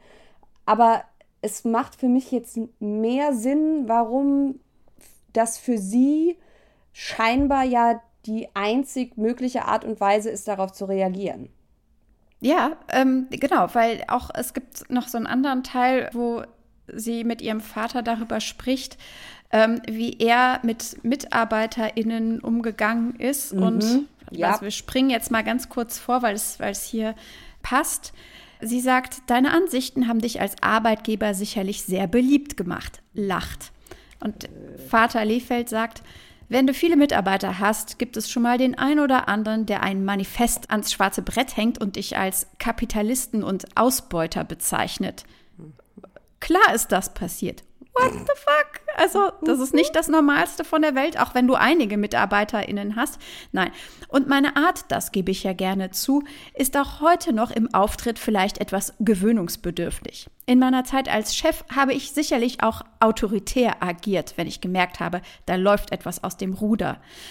Hm, bla bla bla bla. Äh, du musst Mitarbeiter führen können, damit sie sich wohlfühlen. Erst erzeugt es eine gewisse Ablehnung, aber mit etwas Charme und Verständnis, wenn sie Probleme haben, gewinnt man Herzen. Plötzlich nennen sie dich den besten Chef. Wirklich gemeckert haben eigentlich immer nur die Loser. Und gerade der letzte Satz ist, glaube ich, sehr ausschlaggebend für das, was du jetzt gerade auch gesagt hast. Also mhm. Kritik, jede Form von Kritik ist erstmal ähm, komplett und kategorisch abzulehnen. Die hängt einfach damit zusammen, dass man erfolgreich ist. Da muss man sich auch gegen die Leute durchsetzen. Mhm. Und dann können sie einen auch als äh, was Kapitalisten oder Ausbeuter mhm. beschimpfen. Und wenn man etwas zu meckern hat, in Anführungszeichen, dann ist man automatisch gleich ein Loser. Mhm. Und ich glaube, wenn du das komplett verinnerlicht hast, sind das die besten Voraussetzungen, um im Hause Springer dann wirklich etwas ja. zu reißen. Und eine andere Episode, die auch irgendwie, finde ich, da reinpasst, ist, als sie darüber schreibt, wieder in, also es sind ganz, ganz lange Passagen in Kursiv. Das einzige Interview, wo wirklich seitenlang gar kein Interview ist, sondern ja. sie reflektiert über die Beziehung zu ihrem Vater und über gemeinsame Momente und auch mit, mit Kinderfotos das Ganze noch bestückt. Und da erzählt sie eine Anekdote, wie ihr Vater sie über Jungs aufgeklärt hat. Und äh, da war sie in der zweiten Klasse, sagt sie. Und er fragt sie nach den Jungs in der Klasse. Ich erklärte ihm, dass einige mit einem Mädchen gingen, aber ich keinen Liebesbrief bekommen habe. Liebesbrief nannte ich Zettel, auf die ein Junge ein Herz gekritzelt hatte. Mein Vater zeigte sich über diese Nachricht erleichtert, dann erklärte er mir, dass bald einige Jungen versuchen würden, mich zu küssen, und sobald ihnen das gelingen würde, würden sie mich links liegen lassen. Es handle sich um ein ganz unehrenhaftes Spiel, und ich würde dieses Spiel gewinnen, wenn ich es niemals mitspielen würde. Ich glaubte meinem Vater und entschied seinem Rat zu folgen. Die Liebeszettel, die ich erhielt, zerriss ich im Klassenzimmer. Schnell eilte mir der Ruf als Zicke voraus. Und also dieser Absatz, also klar, es geht hier jetzt um, um irgendwie, mit, mit wem gehst du in der sechsten Klasse, aber dieses, ich würde das Spiel gewinnen, wenn ich nie mitspielen würde, das ist auch eine Haltung, die du auch in diesem, die man auch in diesem Zeitinterview und in jedem Interview, was sie mhm. überhaupt zum Thema, wo sie auch nur mit Kritik konfrontiert wird, gibt. Das und es ähm, besiegelt auch nochmal die Stellung des Vaters auf diesem Sockel, weil der Vater mhm. möchte ja vielleicht, also wir wissen ja nicht im Nachhinein, wie scherzhaft oder ernst gemeint das war, aber mhm. ein Mann, der seiner Tochter einredet, dass alle Jungs, alle Männer äh, von Grund auf scheiße sind und dass deswegen er der einzige Mann im Leben mhm. seiner Tochter bleiben sollte, ist erstmal eine extrem große mhm. Red ja. Flag, würde ich sagen. Und das ist auch keine Art, also mal ganz nebenbei bemerkt, es ist auch keine Art irgendwie Kinder, egal welches Geschlecht sie mhm. haben, im Umgang mit ähm, Beziehungen in irgendeiner Art und Weise zu sozialisieren. Mhm. Ich fand der nächste Absatz, das, das war vielleicht der schlimmste Absatz für mich. Ja, aber warte, lass uns ja. ganz kurz zurückgehen, ähm, Ach, äh, ah, weil es sehr viel Dating? erzählt. Ja, genau, die, mhm. die Kennenlerngeschichte der Eltern ah, ja. wird uns nämlich mhm. hier auch noch irgendwie erzählt. Also der Vater, wo ist der Teil, wo sie ihren Vater beschreibt? Kommt das später oder kommt das. Äh, ja, den habe ich hier. Wo ist das denn? Auf welcher Seite? Das ist auf Seite 249. Oh ja. Unter dem also, Bild. Genau. Auch große Textbildschere ja. an. oh, was, ist das jetzt Ageism? Aber ja, es ist schon. Es ist, also, nee, sorry, aber es, ist, ist grundsätzlich ist es, glaube ich, einfach, also das ist nicht als Ageism gemeint, sondern ich glaube, dass der Vater aus einem bestimmten Winkel wahrscheinlich mhm. schon für sein Alter irgendwie attraktiv ausschauen mhm. kann. Jetzt in dem Fall sieht er aus wie die Elster, die zur Vogelhochzeit geht. So. Und darunter lautet der Text. Und Frauen hattest du jeden Abend eine andere im Club. Auf den Bildern siehst du ja schon sehr gut aus. Ich hätte dich damals gut gefunden, lacht. Zu schüchtern. Ach komm, jetzt bleib ehrlich. Es ist kurios, aber es war so. Beide lachen. Das war für mich nicht das Thema. Oh, ich, Rebecca, sa sag mir, wie, wie es bei dir ist, aber ich würde lieber sterben, als meinem Vater diesen Satz zu sagen. Also. Ich wäre halt auch nie auf die Idee gekommen. Ich. Ähm, ich war, ich war völlig überfordert damit. Ich, ich würde auch Stelle sagen, in, in, also, hm, wie soll man sagen?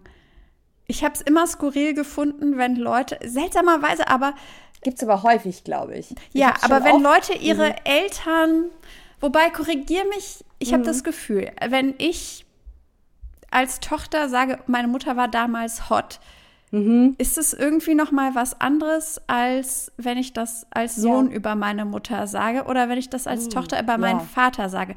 Und wir können uns jetzt sehr lange darüber unterhalten, inwiefern das irgendwie unser christlich geprägtes Wertesystem und mhm. sonst mhm. was naja, also, aber wir, wir reden ja quasi über einen heterosexuellen Kontext. Mhm. Und ich glaube damit, also ja, klar, christliche Prägung und so weiter hat auch was damit zu tun, christliche Sexualmoral, aber halt auch, dass es dieser Heterokontext ist. Und dann hat es halt schon so gewisse äh, Ödipus-Elektra-Vibes, so ein bisschen. Ohne das ja. jetzt unterstellen zu wollen, aber das ist halt die allererste Assoziation. Gerade weil das nicht Menschen sind, die sich irgendwie tatsächlich auf Augenhöhe begegnen. Gerade weil ja. in jeder Seite uns dieses Kind Krasse. entgegenschreit, ja. mhm. das eigentlich vom Vater in irgendeiner Art und Weise wahrgenommen und mhm. für das, was sie ist, respektiert werden will. Gerade in dem Zusammenhang mhm. hat es einfach ein krasses Geschmäckle, wenn man dann über die Schiene sich einzuschmeicheln zu wollen, weil man das Elternteil dann irgendwie attraktiv findet. Ich glaube, mhm. ansonsten wären die beiden, also hätten die irgendwie ein anderes, auch Eltern-Tochter, ja. also äh, ja, Verhältnis, wäre das nicht so problematisch, aber gerade durch dieses Machtgefälle ja. wirkt es sehr. Also, ach. ich sag mal so, ich fände es immer noch strange und weil ich ein anderes Verhältnis zu meinem Vater habe, würde ich das meinem Vater nie sagen. Aber Zeig mir mal ein Foto von deinem Vater, vielleicht sag ich das. Kein Problem. Ich fand, meine, ich fand, meine Großmutter sah sehr gut aus. Aber nee, ja. das ist ein anderes Thema. Von der habe ich tatsächlich neulich ein Foto gemacht von einem Bild, wo sie, ich glaube, 25 war oder so.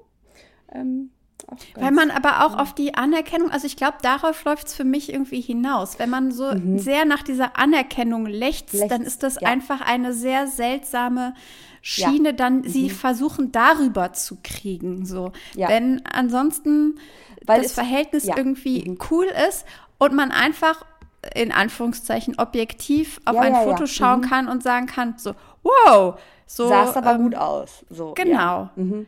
Ja, das stimmt. Aber hier hat es halt was davon. Ich, ich warte auf ein Körnchen, es sagt ja auch später nochmal, können wir nochmal drauf eingehen. Ich lechze nach jedem Krümel, den ja. Anerkennung und ja. Aufmerksamkeit.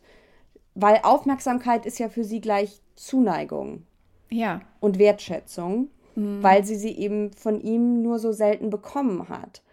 Und er geht aber auch gar nicht drauf ein. Ich finde es aber spannend, wie er hier da über sein, sein Verhältnis zu Frauen redet, auch vor allem im Hinblick auf die spätere Episode, die wir gerade angesprochen haben, wie er ihr sagt, wie Männer ticken. Also es geht jetzt irgendwie darum, dass er äh, in der Gedanke, eine Familie zu gründen in seiner Jugend oder besser gesagt, da war er in seinen 20ern und 30ern ähm, da überhaupt bis er 40 nicht ist, ne? Genau, genau, überhaupt nicht Thema war, weil er eben so ein so ein Karrieremensch war. Mhm. Und was er da eigentlich sehr lustig ist, sagt, ist, dass ein Mann eben vielleicht an der Stelle doch nicht beides gleichzeitig haben kann. Mhm. Jedenfalls hatte er keine feste Beziehung und. Ähm, Na, er sagt, ich war kein Casanova. Klar habe ich mal eine Freundin gehabt, aber die waren immer gleich zu besitzergreifend. Und es war immer das gleiche Muster. Die wollten alle heiraten. Für mich war das einfach noch kein Thema. Das war nicht mein Leben. Ich habe für meinen Job gelebt. Das habe ich geliebt und war voll ausgefüllt. Eine feste Beziehung kam mir nicht in den Sinn. Also noch nicht mal nur nicht heiraten, sondern überhaupt irgendetwas, was quasi Zeit einnehmen würde im Privatleben, war für ihn irgendwie gar nicht im Rahmen ja, dessen, aber auch was er das wollte. Ist, das ist so ein bisschen im Nachhinein auch jetzt da zimmern die sich so eine ja, ja. Rampe zurecht, weil das alles änderte sich dann, als er The One and Only traf, die Apotheose Mutter. Der Mutter. Genau. Wissen wir also, eigentlich, wie sie heißt? Nein. Sie wir wissen nicht, Mami, wie sie ne? heißt. Sie taucht auch im Internet nicht auf. Glaub mir, ich habe versucht, es mhm. rauszufinden, aber die Mutter ist in der Anonymität, also sie mhm. ist eben nur Mami, wird aber hier beschrieben auch. Mhm. Meine Mutter war und ist eine kluge und wunderschöne Frau. Als sie sich trafen, hatte sie langes, dunkelbraunes Haar, grüne Augen und dieses Feuer, Feuer, das man sich nicht kaufen oder aneignen kann. Sie war komplett verrückt. Genau diese Essenz war es, die ihm vom ewigen Junggesellen zu ihrem Anhänger werden ließ. Noch heute macht er im Grunde genommen alles, was sie sagt. Nur selten bäumt er sich auf, um diesen Eindruck entgegenzuwirken. Wow. So die ganze Beschreibung der Mutter und die Art und Weise, wie sie ihn dann aus dem Hinterhalt, aus dem Hinterhalt, aus dem Hintergrund mhm. dann irgendwie dominiert und so ist das. Ich habe mich gefragt, will sie uns das eigentlich auch als ihre Geschichte verkaufen? Ich glaube ja. Das war mein, das habe ich daneben geschrieben. Sollen wir glauben, dass das bei ihr genauso ist?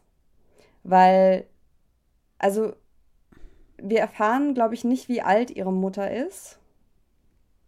also ich, ich schätze mal, sie muss mehr als zehn Jahre jünger sein als der Vater. Mhm.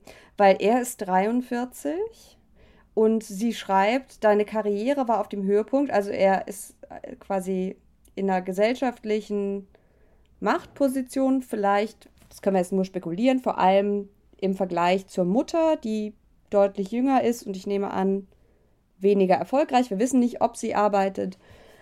Nee, wir wissen auch nicht, ob sie wirklich jünger ist, aber äh, das ergibt das ist sich so ein bisschen Eindruck, daraus, entsteht, dass sie ne? ähm, dann auch nicht sofort Kinder gekriegt ja. haben mhm.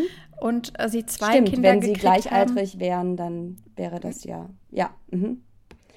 Und diese Beschreibung, also dass sie dass sie so auf die, die Äußerlichkeiten eingeht und so quasi sie als, als irgendwie jemanden zeichnet, dessen Beweggründe unergründlich sind und die aber so geheimnisvoll ist und so viel Macht hat, obwohl keiner Feuer. was Feuer und dann die Ähnlichkeit, also langes dunkelbraunes ja, Haar, ja, grüne ja. Augen, sie beschreibt sich halt quasi selber, ja, ne? Ja.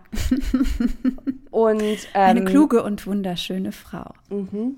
Genau. Aber sonst erfahren wir halt nichts über sie, außer wie hammer sie aussah und dass sie klug war. Wie sich diese ist. Klugheit zeigt, oder ist, ja, ich weiß nicht. Doch, doch, sie war und ist eine kluge ah, und wunderschöne stimmt, Frau. Stimmt, stimmt, stimmt. Ah, ei, Also mir sind einige Lichter aufgegangen in diesem, diesem Interview, weil es entsteht ja auch irgendwie generell so der Eindruck, ich habe mich gefragt, mh, hm, also wenn der mich macht, auf mich macht das Interview den Eindruck, als wären die Eltern beide eher wenig emotional verfügbar gewesen. Also über die Mutter können wir absolut nichts sagen. Also zwei Möglichkeiten. Dadurch, dass sie uns quasi nur so als Lichtgestalt einmal begegnet. Also wir wissen, die Mutter hat den Vater erobert. Genau. Darüber hinaus wissen wir, wir nichts. nichts über sie. Weil eine Möglichkeit wäre ja jetzt beispielsweise, wenn es quasi anders wäre, also wenn die Mutter immer alles gemacht hätte und sie zur Mutter ein ganz enges Verhältnis hätte, das hätte sie ja schreiben können. Oder aber, selbst wenn das so ist, ist durch die Tatsache, dass der Vater so abwesend ist, alles andere fast egal und alles ja. andere wird dem untergeordnet. Das kann ich mir auch gut vorstellen. Das ist auf jeden Fall etwas, die Lesart, die mhm. für mich Sinn macht, weswegen auch so ja so kleine Banalitäten, die eigentlich nicht unbedingt der Rede wert sind, aber mhm. die auch im Zusammenhang mit ihrer ähm, beruflichen Laufbahn dann doch irgendwie witzig erscheinen. Ähm, ich lese mal vor. Eines Abends, ich war vielleicht sechs Jahre alt, legte mein Vater den Song Mädchen von Lucy Electric auf, nahm mich auf dem Arm und wir tanzten zu den frechen Zeilen durch das gesamte Haus. Wer sich als Zeitgeistler über Lyrik aufregen möchte oder als Pädagoge über frühkindliche Konfrontation mit Sexualität und Macht, möge es tun. Glaubst du, glaubst du sie verwechselt Lyrik, Lyrics und äh, Gedichte? Äh, ja. ja, klar, natürlich. Mhm. Auch, auch Zeitgeistler, das Wort. Was ist, ist ein Zeitgeistler? Äh, Rebecca, bist du ein Zeitgeistler? Ich habe, ich habe mich genau das Gleiche gefragt. Ich glaube ja. Hm? Aber ähm, bist, bist du eine? Eine Zeitgeistlerin? Ich bin eine aspirierende Zeitgeistlerin, glaube ich. Zumindest wäre ich das manchmal ganz gerne. Aber oh Gott, jetzt, jetzt, oh, Annika, vielen Dank. Jetzt tust, jetzt, dadurch, dass. es ist aber auch so einfach. Jetzt bin ich schon wieder diejenige, die sich hier äh, megaloman überhöht hat. Ähm, Na, du weißt auch, ich muss permanent an unserem Ego sägen. Das, das, das ist mein, mein besonderes Talent. Ähm, aber ich fand nee, aber es so faszinierend, weil es so quasi dem entgegengeht, was so die, die Kehrseite dieses ganzen, die grüne Erziehungsdiktatur, Weißt du, was ich meine? Es ist so, aber. Ich fand das, ich fand das interessant, weil hier quasi dann von diesen Buzzwords der mhm. Frühsexualisierung von Kindern ja. gesprochen wird. Und so, Franka will uns sagen, ey, das ist ja alles hier völliger Quatsch. Man kann natürlich mit seinem Vater zu Lucy Electrics Mädchen im ganzen Haus rumtanzen, was ich persönlich unterschreiben würde und sagen würde, ja, good for you. Aber das aus mhm. ihrem Mund ja. ist halt so extrem weird, weil das ja. sind genau solche Takes, wie sie von der Bild und auch von der Welt, also aus, ah, auf jeden Fall ja. von der Welt kommt. Mhm. Also frühkindliche Sexualisierung, wir erinnern uns an, äh, wie die ARD und mhm. ZDF Kinder sexualisiert und umerzieht zieht, mhm. diese ganzen Zwangsmaus-Gespräche und mhm. sonst was. Deswegen kommt es aus ihrem Mund einfach ja. so. Aber ich glaube, ich habe die Lösung, weil. Äh, erlöse mich. Ich, ich, ich erlöse dich und alle Zuhörenden, denn es findet ja in einem, auch hier, heterosexuellen Kontext statt. Und es ist ja immer so, dass diese moralische Panik der angeblichen Frühsexualisierung nur aufkommt, Natürlich. wann immer es um LGBTQ-Kontexte geht. Und deswegen, das fiel mir neulich nochmal auf, irgendwie gestern oder vorgestern wurde mir ein Video von irgendeinem Volksfest äh, in der Mangelung eines anderen Wortes in den Feed bei Twitter gespielt, in den verfluchten Feed. Und da sang eine ganze Gruppe von auf Bierbänken sitzenden Männern, Frauen und Kindern das Lied der Puffmutter Laila. Ach so, mm, ja. Yeah. So. Und das insofern, aber es ist, es ist so ungewohnt deswegen, weil es ist halt eine Umkehrung mhm. der Talking Points und sich gleichzeitig so eine angestrebte Viktimisierung. Mhm. Aber auch also, Edginess, ne? So, wir sind halt so, wir sind gar nicht so verklemmt, äh, wie ihr mir das jetzt hier irgendwie als zumindest teilweise Reaktionen. Ja, aber wer unterstellt ihr das? Das ist ja schon wieder der Fall von ähm, ja? die Rolling Stones dürfen nicht mehr äh, ja, Dingens singen. Also aber es ist eine es, Anekdote, mhm. die sich hier zum Besten gibt, mhm. wo äh, zumindest habe ich nichts dazu gefunden, dass sie das schon mal irgendwo erzählt nee, nee, hätte nee, und die Leute dann angefangen hätten, äh, Klaus Holger Lehfeld canceln zu wollen, weil er mit seiner Tochter irgendwie, weil ich ein Mädchen bin, äh, ja. gesungen und getanzt hat. Aber das wird so vorweggenommen ja, ja, und und dann so getan als, ja, ihr könnt es ja alle canceln, aber wir ja, ja, genau. haben hier unsere Quality Time, die lassen wir uns nicht nehmen. Ja, Wo ich denke so, die will euch keiner nehmen. Was soll das? Ja, ja, aber das ist ja, aber das passt ja dann wiederum total ins Bild, weil sie präsentiert sich ja jetzt hier als, weiß gar nicht, ist es, ist es misogyn Postergirl zu sagen? Als Posterwoman? Nee, es gibt ja auch Posterboys. Poster also, das ist, also ist ja, du hast ja nicht gesagt, sie präsentiert sich hier als Centerfold. Das wäre problematisch. Das wäre problematisch und auch inkorrekt.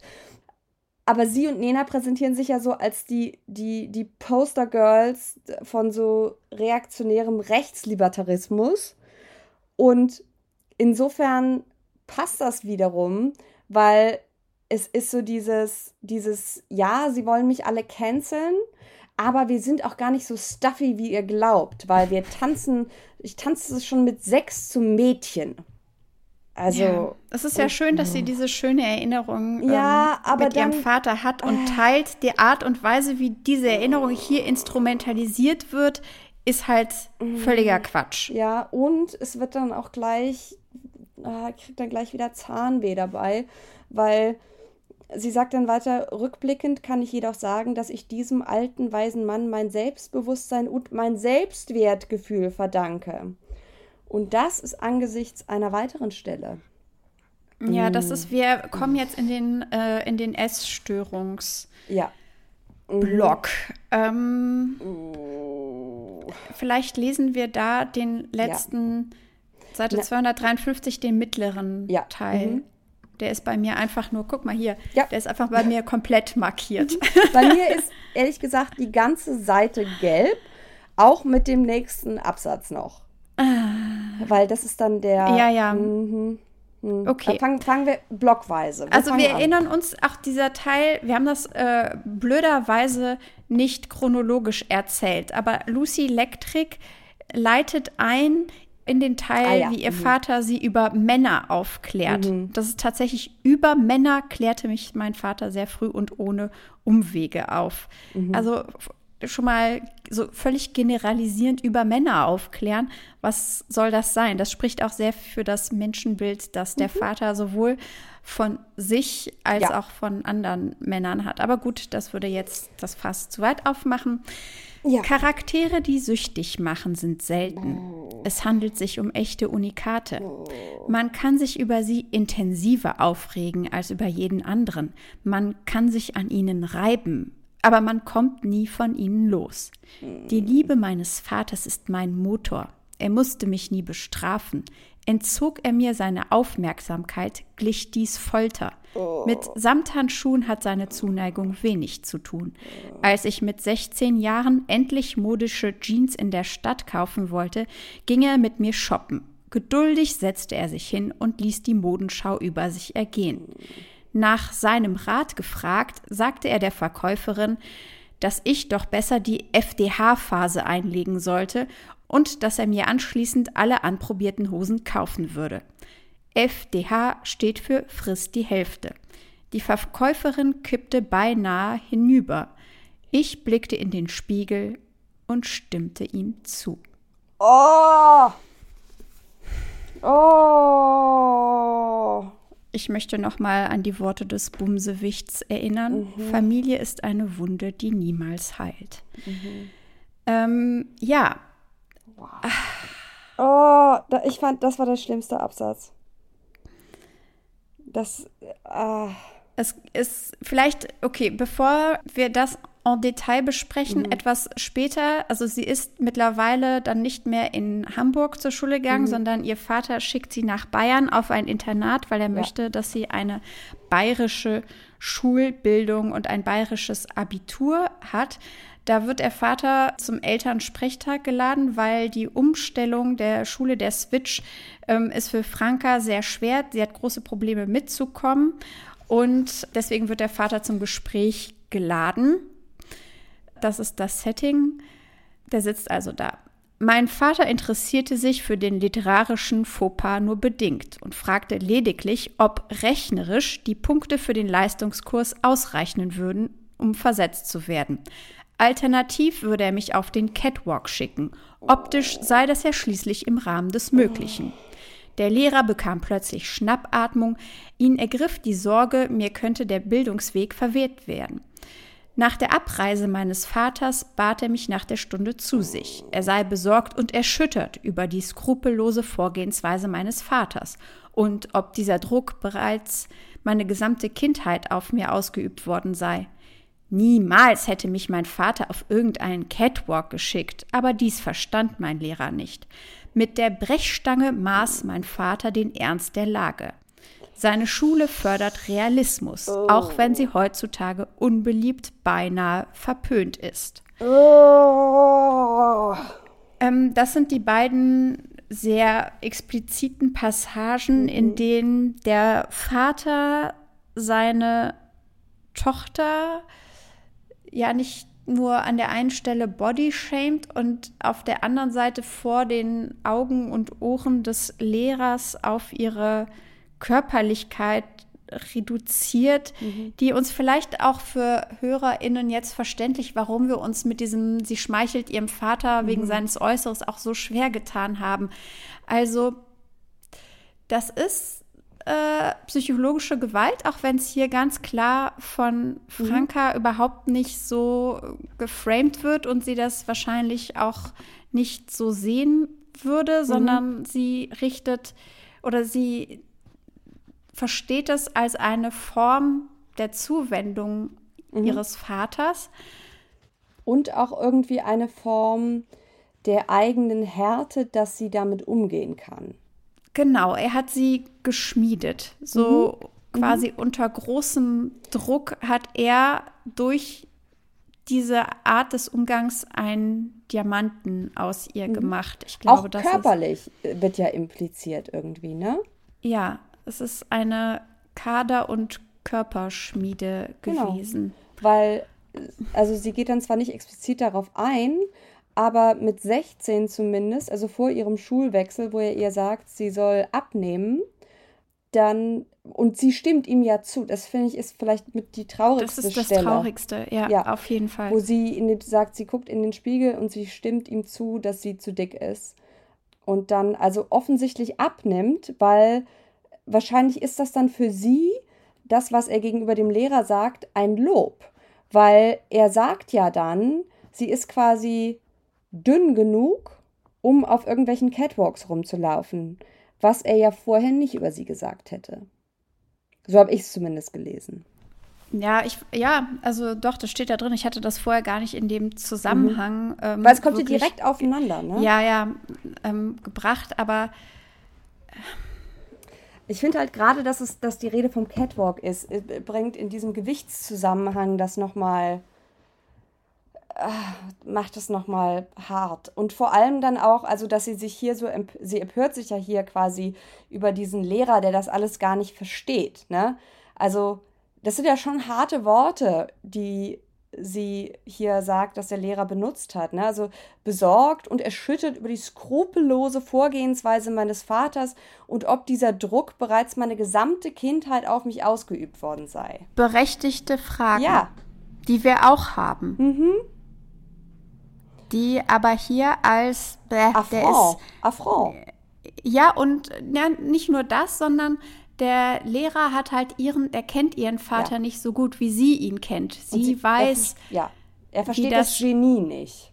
Er versteht das Genie nicht und der Lehrer weiß auch nicht, was das Endziel dieser, mhm. ähm, dieser Knechtung ist. Ja. Aber Franka versteht das Endziel und, und teilt das Endziel. Und deswegen dreht sie sich das auch als, das sind, das sind seine das ist seine Art, ja, ihr äh, Aufmerksamkeit und Anerkennung zu schenken. Und die Tatsache, dass der Vater seine Tochter für in der Lage hält, auf den Catwalk zu gehen, ist, das ist so, oh, mein, mein Vater findet mich schön genug. Das ist mhm. eine Auszeichnung. Ja. ja. Das ist nicht irgendwie höchst problematisch, dass äh, er selbst, ich, ich glaube das ja auch, dass der Vater das als Witz gesagt ja, hat. Ja, ja, ja, ja. Das ist keine, das ist völlig außer Frage.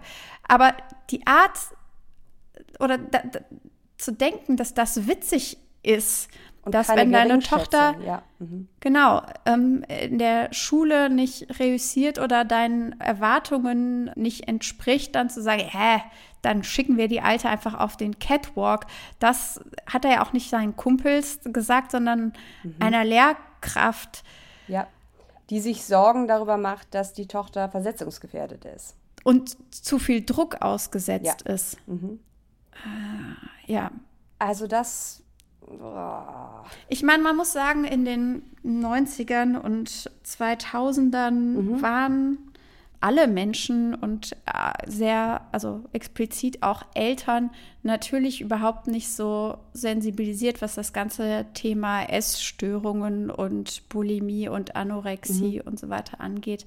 Deswegen ist es im Nachhinein immer ein bisschen schwierig, das mit unserer heute 2023 Brille im Nachhinein so zu bewerten. Allerdings ist dieser Text eben 2022 ja. oder 2023 entstanden und es folgt überhaupt keine Einordnung mhm. oder Distanzierung dessen. Also es gibt dieses Buch, ich habe es leider noch nicht zu Ende gelesen, ähm, I'm Glad My Mother Died Warte mhm. mal. Ich wie heißt auch noch die nicht. Autorin? Doch, ich glaube. Ähm, äh, genau, Jeanette McCurdy ja, heißt sie. Genau. Und einer der, der Hauptfoki, der Hauptthemen dieses Buches ist eben, wie sie, ihre Mutter ihre gesamte Ernährung kontrolliert und sie über übers gemeinsame Diätieren quasi ja. bonden. Also die Mutter-Tochter-Beziehung mhm. ähm, steht halt oder um die Anerkennung der Mutter irgendwie zu kriegen, macht diese Tochter eben diese ganzen Diäten, die die Mutter aus ihrer Sicht für nötig hält, für sich ja. und aber auch für ihre Tochter, denn die Tochter arbeitet als, ähm, als Kinderstar in Hollywood. Ja, und, und zerstört eigentlich somit das komplette, nicht nur das Verhältnis zwischen den beiden, sondern auch das Verhältnis von ihr, von Jeanette zu ihrem eigenen Körper. Mhm. Und das ist etwas, das kennen sehr, sehr viele mhm. Leute. Also ja. das braucht auch Jahrzehnte, um sowas wieder irgendwie loszuwerden. Das ist mein, das, was ich meinte ja. mit man, man muss das wieder verlernen. Aber ja. wenn einem das mhm. schon vom Elternhaus beigebracht wird, wenn dein Vater mit dir mit 16 zu einer Zeit, in der man als Jugendliche von so unfassbar vielen mhm. Existenz Nöten und Unsicherheiten mhm. geplagt ist in einem Kaufhaus oder wo auch immer sie dann mhm. in der Stadt waren, in einem Laden vorm Spiegel steht und dein Vater sagt dir, frisst die Hälfte. Vor einer anderen Person noch. Das macht etwas ja. mit einer Person. Es wundert mich auch nicht, dass es so prominent platziert ist, weil ich wette, dass sie das nie vergessen wird. Genau. Also mir selbst fallen solche, so mhm. ähnliche Sätze ein, dir vielleicht auch. Mhm. Das sind ja. Dinge, Situationen, die Menschen nicht vergessen, die einen prägen. Mhm. Und im Zusammenhang mit dessen, was im Boys Club besprochen wurde über die Unternehmenskultur mhm. bei Springer, den radikalen Gewichtsverlust, ja. den da junge aufstrebende JournalistInnen, über den sie irgendwie erzählt haben mhm. und diesem Drang nach einer körperlichen Perfektion, die sich an Size Zero oder so ja. orientiert mhm. ist, ist es schwierig, mhm. irgendwie das nicht als, mhm. ja. als also wir, wir können ja keine, wir wollen ja auch auf gar keinen Fall in den Bereich kommen, wo wir jetzt hier irgendwie Ferndiagnostik nee. Aber, starten machen. Aber wenn man sieht, mhm. dass eine Person innerhalb eines gewissen Zeitraums körperlich immer weniger mhm. wird mhm. und und dann gibt es dafür unterschiedliche mhm. Ursachen, die genau. beispielsweise auch andere Krankheiten sein können, über die wir alle nicht wissen. Genau. Also das wissen wir alles nicht. aber im Zusammenhang mhm. mit dieser, ähm, ja, mit dieser Kinder- und Jugendlichen Sozialisierung, die irgendwie darauf aus war, möglichst schlank und rank zu sein mhm. und das auf eine nicht nette Art dann auch mhm. kommuniziert wurde und gegen einen verwendet wurde, nämlich ja. durch Entzug von Aufmerksamkeit und sonst was, ist es alles irgendwie tief traurig und auch ein Stück weit besorgniserregend. Mhm. Also ja, vor allem, weil äh, wir wissen es ja nur, also wir können es ja quasi nur von außen beurteilen, vor allem weil wir ja jetzt wissen, dadurch, dass sie eben einfach auf Bildern sehr präsent ist, auch in Social Media und so weiter, dass sie diesem, diesem körperlichen Ideal, was ja auch in Boys Club beschrieben wird, jetzt entspricht. Ne? Also das ist jetzt nicht so, als wäre es irgendwie eine, eine Episode, die, ich sage jetzt mal, zumindest vom äußerlichen Eindruck, wie gesagt, ohne irgendwelche Diagnosen zu erstellen, jetzt losgelöst von der aktuellen Lebensrealität ist. Nee. Genau, es steht hier nicht, mein Vater war ein Arschloch, weil er so etwas sagte und mhm. äh, danach ja. fing ich an, mich über ausgewogene Ernährung zu informieren mhm. und äh, mir war es scheißegal. Das ist ja auch noch so ein Aspekt. Ne? Es geht hier ja auch ganz viel um, also wir hatten ja schon hart werden, äh, auch körperlich ja hart werden. Also irgendwie alles Weiche, egal ob emotional oder körperlich, scheint ja irgendwie nicht gewollt zu sein, aber eben gleichzeitig auch es schwingt auch sehr viel ähm, ja. oder sehr wenig Empathie für sich selbst mit. Ex gar überhaupt nicht. Äh, sie mhm. ist, sie hat überhaupt gar keine Empathie für sich selbst, vielleicht noch weniger als ihr Vater, weil sie sich quasi an seinen an seinen Ansprüchen misst und darüber noch hinaus, weil sie will seine Ansprüche ja noch übertreffen. Es ah. ist es ist schwierig, weil es mir auch sehr leid tut. Also wenn man mhm. sich selbst gegenüber so ungnädig ist oder sich ja. nur permanent als Work in Progress versteht und mhm. es darum geht, eben jede Form von Weichheit oder einfach, also es, es tut auch gut, sich mal auch einfach gut mhm. Zu fühlen. So, das mhm das ist, ja, das tut mir sehr leid, dass, dass sie das nicht kann und dass sie das so ja nicht nur anerzogen bekommen hat, sondern anscheinend auch in ihrem weiteren mhm. Lebensverlauf nie auf Menschen getroffen sind, die ihr gesagt haben, so, hör mal, ähm, man kann auch wirklich anders leben und man kann mhm. auch anders über seinen eigenen Körper nachdenken und darüber, wie man aussehen mhm. möchte. Ja, wir haben uns hier noch einmal versammelt, liebe Gemeinde, mhm. weil mhm. ähm, Annika und mir nachträglich etwas aufgefallen ist, und zwar direkt nachdem wir die Aufnahme für die Folge beendet hatten. Deswegen schneiden wir das jetzt in die Mitte nochmal rein. Als die erste Erschöpfung sich lichtete. Genau. Wurde uns dann bewusst, dass wir ein bisschen, dass wir eine Sache, also wir haben sie, glaube ich, so kurz angetitscht, aber aufgrund der Fülle von Zeug, was sich uns da entgegentürmte, haben wir nicht direkt angesprochen, was da eigentlich so daneben war. Und zwar aufgehangen an einer Aussage von Franka an ihren Vater. Du hast mich nicht wie ein Mädchen erzogen. Du warst streng und nachsichtig zugleich. Das Leistungsprinzip war der Grundstein. Jeder Leistung steht eine Gegenleistung gegenüber.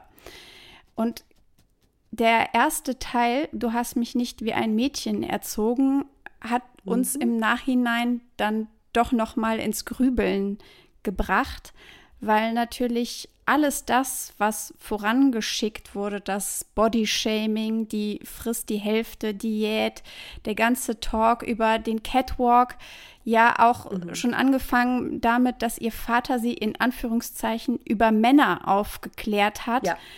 All diese Dinge natürlich nicht anders zu deuten sind als eine extrem gegenderte Kindererziehung. Mhm. Und es sagt einiges über Franka und auch über Klaus, Kla Klaus, über Klaus Holger aus, dass das an keiner Stelle als gegendert gelesen wird. Das mhm. heißt, es wurde einfach nie hinterfragt. Sondern als quasi die neutrale Mitte irgendwie empfunden. Und gleichzeitig verrät ja auch schon diese Aussage, die sie dann anschließt an dieses Du hast mich nie wie ein Mädchen erzogen, ganz viel darüber, was Franka denkt, wie eine weiblich gegenderte Erziehung, wie das aussehen würde. Nämlich wenn ich es richtig verstehe, sähe das dann aus, als würde Leistung nicht zählen. Und ich bin mir nicht sicher, was sie uns mit der Strenge sagen will. Warum das jetzt nicht wie. Also ich, ich bin, ich glaube, da ist sehr viel irgendwie noch am Rumoren. Aber sie transportiert in diesen zwei Sätzen sehr, sehr viel darüber, was sie für Vorstellungen von äh, Genderrollen in im Bereich Erziehung hat. Ich glaube, die, die Limbo-Stange ist so niedrig, dass in dem mhm. Fall für sie eine gegenderte Erziehung gewesen wäre, wenn der Vater ihr gesagt hätte, komm, mittlere Reife reicht, wir finden dir einen reichen Ehemann, dann lernst du kochen. Die Tatsache, dass er eine gewisse Erwartungshaltung an ihre Leistung hatte, mhm. sieht sie eigentlich schon als Beweis dafür, dass, ähm, dass sie nicht wie an Anführungszeichen wie ein Mädchen mhm. erzogen wurde. So verstehe ich das. Obwohl er ja, ich meine, wir haben ja auch gesagt, ne, er macht da einen Witz gegenüber dem Lehrer, aber er witzelt ja genau über diese Haltung. Also es ist ja letzten Endes wird ja genau das in dieser Lehrerepisode transportiert, dass der Vater da sagt, ja, du, ne, wenn das hier jetzt nicht reicht fürs Abitur, komm, dann äh, Mädel sieht doch hübsch aus, äh, wird schon. Aber also ja, ich finde es sehr. Ähm, das würde ja nie und nimmer über einen Sohn sagen. Ja, eben. Ne? Mhm. Genauso wenig wie, also ich möchte mal hören, falls unter euch jemand ist, eine männlich gelesene Person, die ähm, von ihrem Vater oder ihrer Mutter hingesetzt wurde und über Frauen aufgeklärt wurde im zarten Grundschulalter, mhm. dass man sich von Frauen und Mädchen fernhalten sollte, dann würde mich das sehr interessieren. Weil die wollen ja immer nur das eine. Ja, genau. Mhm. Weil, also das ist so tief verwurzelt in dieses Bild und ich weniger die Tatsache, dass das überhaupt alles stattgefunden haben, warum das alles problematisch ist, haben wir ja schon besprochen, mhm. aber die Tatsache, dass da nie ein Moment des Innehaltens und des sich Wunderns, dass all diese Dinge natürlich sehr, sehr mhm. stark gegendert sind und auch sich auf ein ein sich gerade zusammenfügendes Selbstbewusstsein ja mhm. auswirken. Das war mir wichtig, das nochmal hervorzuheben, weil mhm. gerade was Essstörungen angeht, mhm. natürlich, es gibt, das ist ja auch ein, ein Tabuthema, ähm, was ich glaube mit äh, Sven Hannawald so ein bisschen das mhm. erste Mal in die deutsche Aufmerksamkeit, in die deutsche Öffentlichkeit getragen wurde, dass natürlich auch Männer und. Falls ihr nicht, falls ihr nicht wisst, wer das ist, Sven Hannawald war war. Ja, doch. doch. Springt er doch? Nee, er war ein Skispringer, ja der äh, irgendwann öffentlich gemacht hat, dass er unter anderem wegen der Gewichtsbeschränkungen und der extremen, des extremen Fokus auf äh, das Gewicht, quasi ähnlich wie es in anderen Sportarten wie, weiß ich nicht, bei Jockeys beispielsweise mhm. auch der Fall ist, dass er an richtig, richtig schlimmer Magersucht gelitten hat. Genau. Das war, glaube ich, mit so die erste männliche Sportlerpersönlichkeit, die man kannte, an, bei der ich mich zumindest daran erinnern konnte, dass sie äh, Probleme mit, mit Essstörungen öffentlich gemacht und, hat. Also ich glaube, zwischen 15 und 20 Prozent aller Essstörungen betreffen mhm. ähm, männlich gelesene Personen. Das heißt, es ist auch nicht unbedingt ein, ein kleiner Anteil.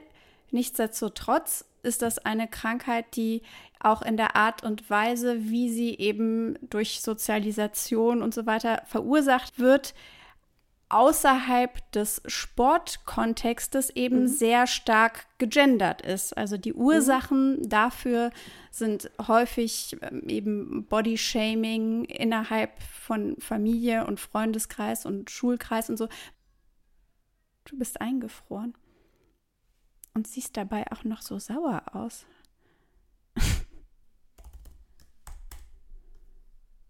ah, okay, also du kannst mich hören, ich kann dich nicht hören. Ah ja, also du bist bei mir eingefroren und, und siehst super wütend aus. Warte, ich mache mal ein, ein Foto. Das ist nämlich jetzt eine Art Resting Bitch Face. Äh, was habe ich dir getan? Deswegen ähm, war es das schon mit dem Nachtrag von uns beiden an der Stelle und ähm, viel Spaß mit dem Rest. Und wir erfahren auch ein bisschen was noch darüber, mit welchen Attributen er seine Töchter beispielsweise bezeichnet. Also wobei die Schwester auch ähnlich wie die Mutter nicht mm -mm. nichts stört, diese perfekte Einheit zwischen Vater und Tochter, mhm. die jetzt hier in diesem Interview ausgelebt wird und deswegen ich hatte wir wissen, vergessen, dass sie existiert. Ehrlich gesagt, bist du gerade. Nee, wir wissen auch nicht, ist sie älter, ist sie jünger, was mhm. macht sie? Sie ist genauso abwesend wie die Mutter. Es geht hier eigentlich ausschließlich um Franka und Klaus Holger. Mhm.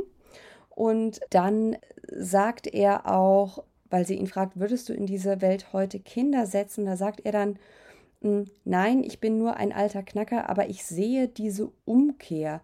Heute Morgen habe ich mir das Fotoalbum angesehen mit den Bildern von dir. Du hattest eine so schöne Kindheit, volles Programm.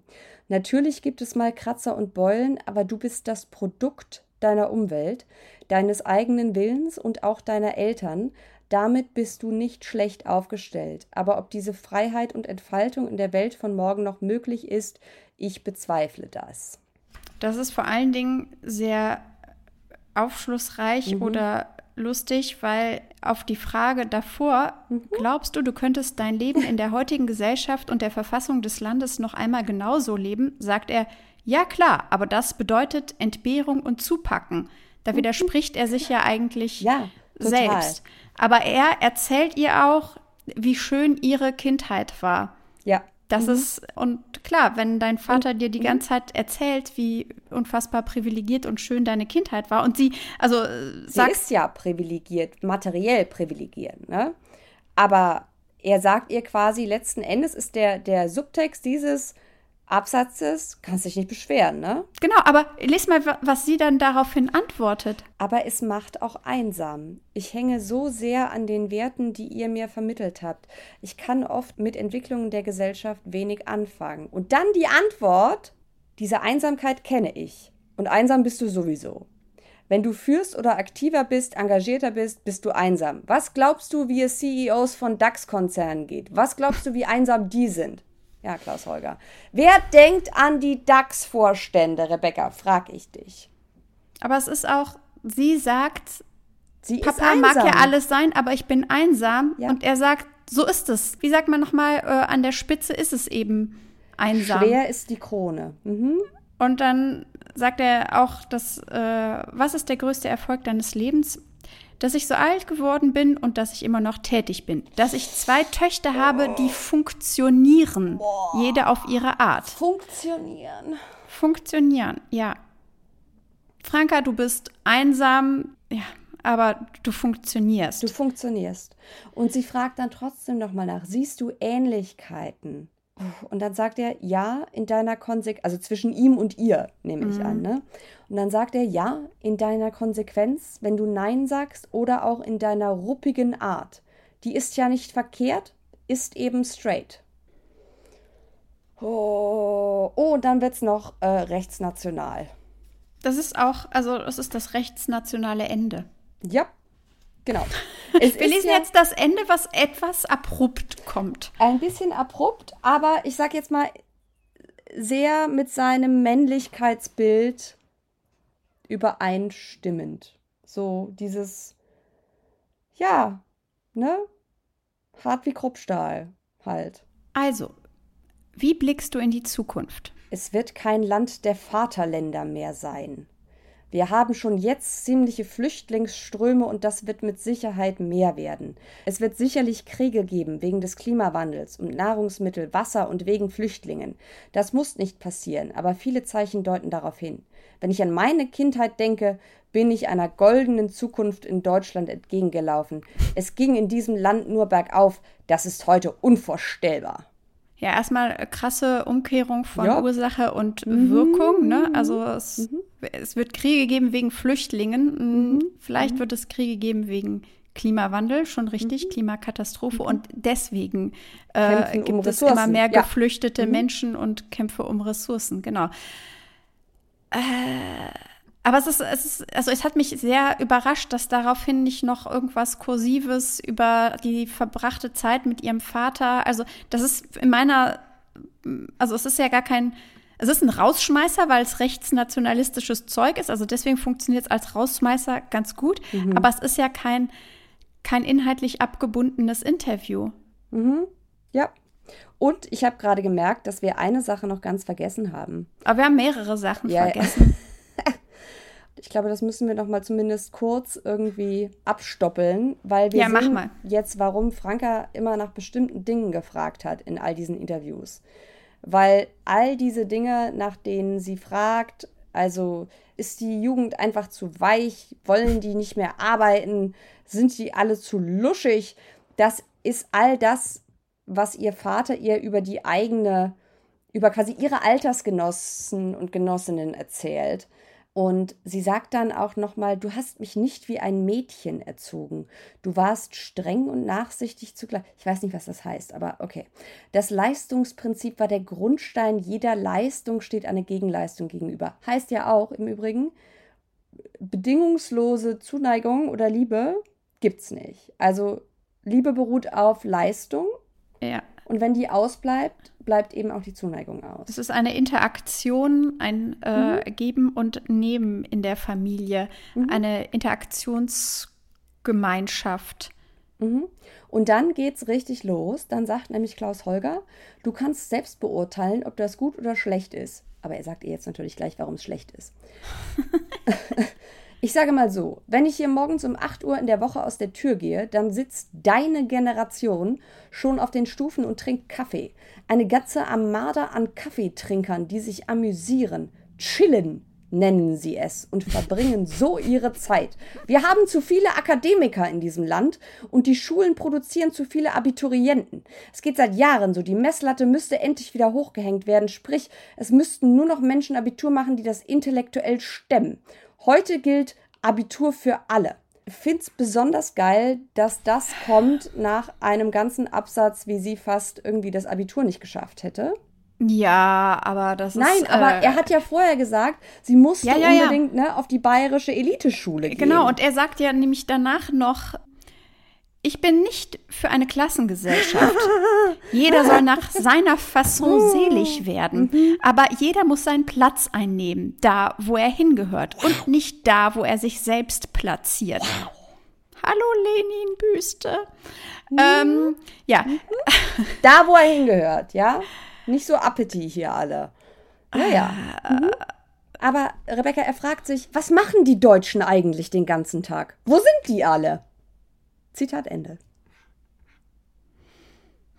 Vielleicht hat Holger Lehfeld die Knoppers-Werbung geguckt und hat sich gedacht, morgens halb zehn in Deutschland. Die chillen alle. Einfach nur auf der faulen Haut liegen, Knoppers fressen. Ja, ich glaube auch, was hier wahrscheinlich vielleicht möglicherweise zutrifft, ist, dass es ein Mann ist, der einfach aufgrund seines Geburtsjahres, und er spricht ja auch mhm. darüber, wie schlecht seine Schulbildung ja. war, und aufgrund der Umstände nicht Abitur machen konnte und nicht studieren konnte. Mhm. Und ich kenne das von einigen ja. älteren Leuten, zum Beispiel meine inzwischen verstorbene Oma, mhm. hat das auch immer als ein extrem nicht nur Makel in ihrer Biografie empfunden, sondern das schlug dann sehr schnell in Neid mhm. um, ja. dass es den nachfolgenden Generationen irgendwie möglich war. Und vielleicht ist das hier bei Klaus Holger auch der Fall, mhm. dass er denkt, obwohl er dieses äh, also große Potenzial in sich selbst gesehen hat, war ihm das nicht möglich.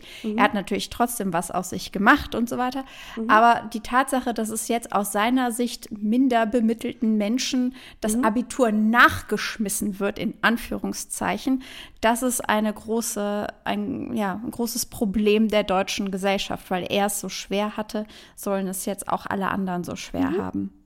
Er lässt uns noch mhm. teilhaben an einer Wortraffinesse, oh, yeah, yeah. weil er wird mich natürlich auch zur Work-Life-Balance gefragt mhm. und sagt dazu, im Übrigen müsste es Life-Work-Balance heißen, denn arbeiten will dieses Klientel möglichst wenig. Wow. Sie werden sehen, was sie davon haben. Mhm. Dieses jeder kann den ganzen Tag machen, was er will, muss ein Ende haben. Mhm. Wo lebst du, Klaus Holger? Na, Wer kann denn mhm. machen, was er oder sie will? Na, ich glaube, seine An wen Nachbarn. denkt er? Ich glaube, seine Nachbarn.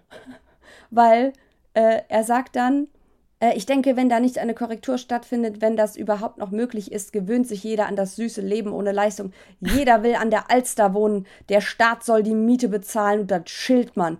Gut, ich habe eben anders gelebt.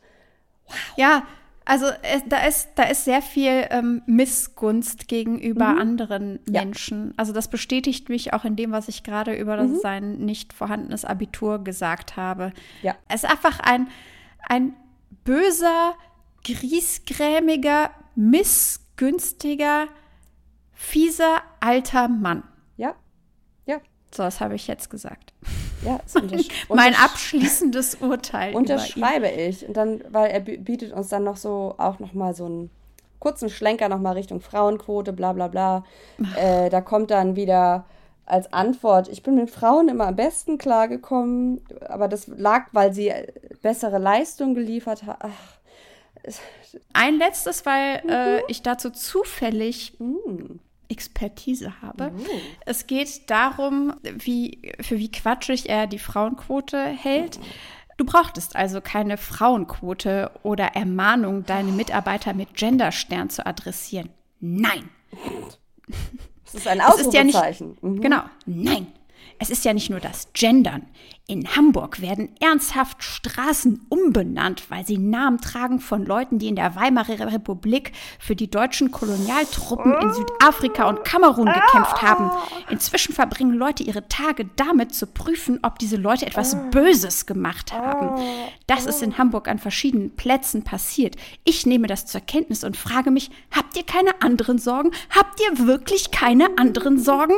So, ich kenne zufällig die Frau, die das in Hamburg macht. Und zwar ist das die Stadthistorikerin Rita Barke, mhm. die seit mehr als 20 Jahren eben, also hat sie sowohl die ganzen nach Menschen benannten Straßen in Hamburg äh, erstmal in eine Statistik eingetragen und hat dann geschaut, wer diese Menschen eigentlich sind, nach denen sie mhm. benannt worden sind. Und das waren ähm, ursprünglich weniger als fünf Prozent nach weiblichen Personen benannt. Und dann macht sie eben genau das noch zusammen mit anderen. Also es ist mittlerweile eine, eine Initiative, die schauen und finden eben über ja, koloniale Straftäter dann Dinge heraus und stellen Anträge und es ist nun überhaupt, es ist nicht einfach, Straßen umzubenennen in Hamburg mhm. nicht und sonst wo auch nicht. Aber dass man Verbrecher nach und nach nicht aus der Geschichte tilgt, weil das ist ein großer Unterschied, sondern aus einer, das ist ja eine Ehre. Wenn eine Straße nach einer Person benannt wird, ist das eine öffentliche Ehrung, ja.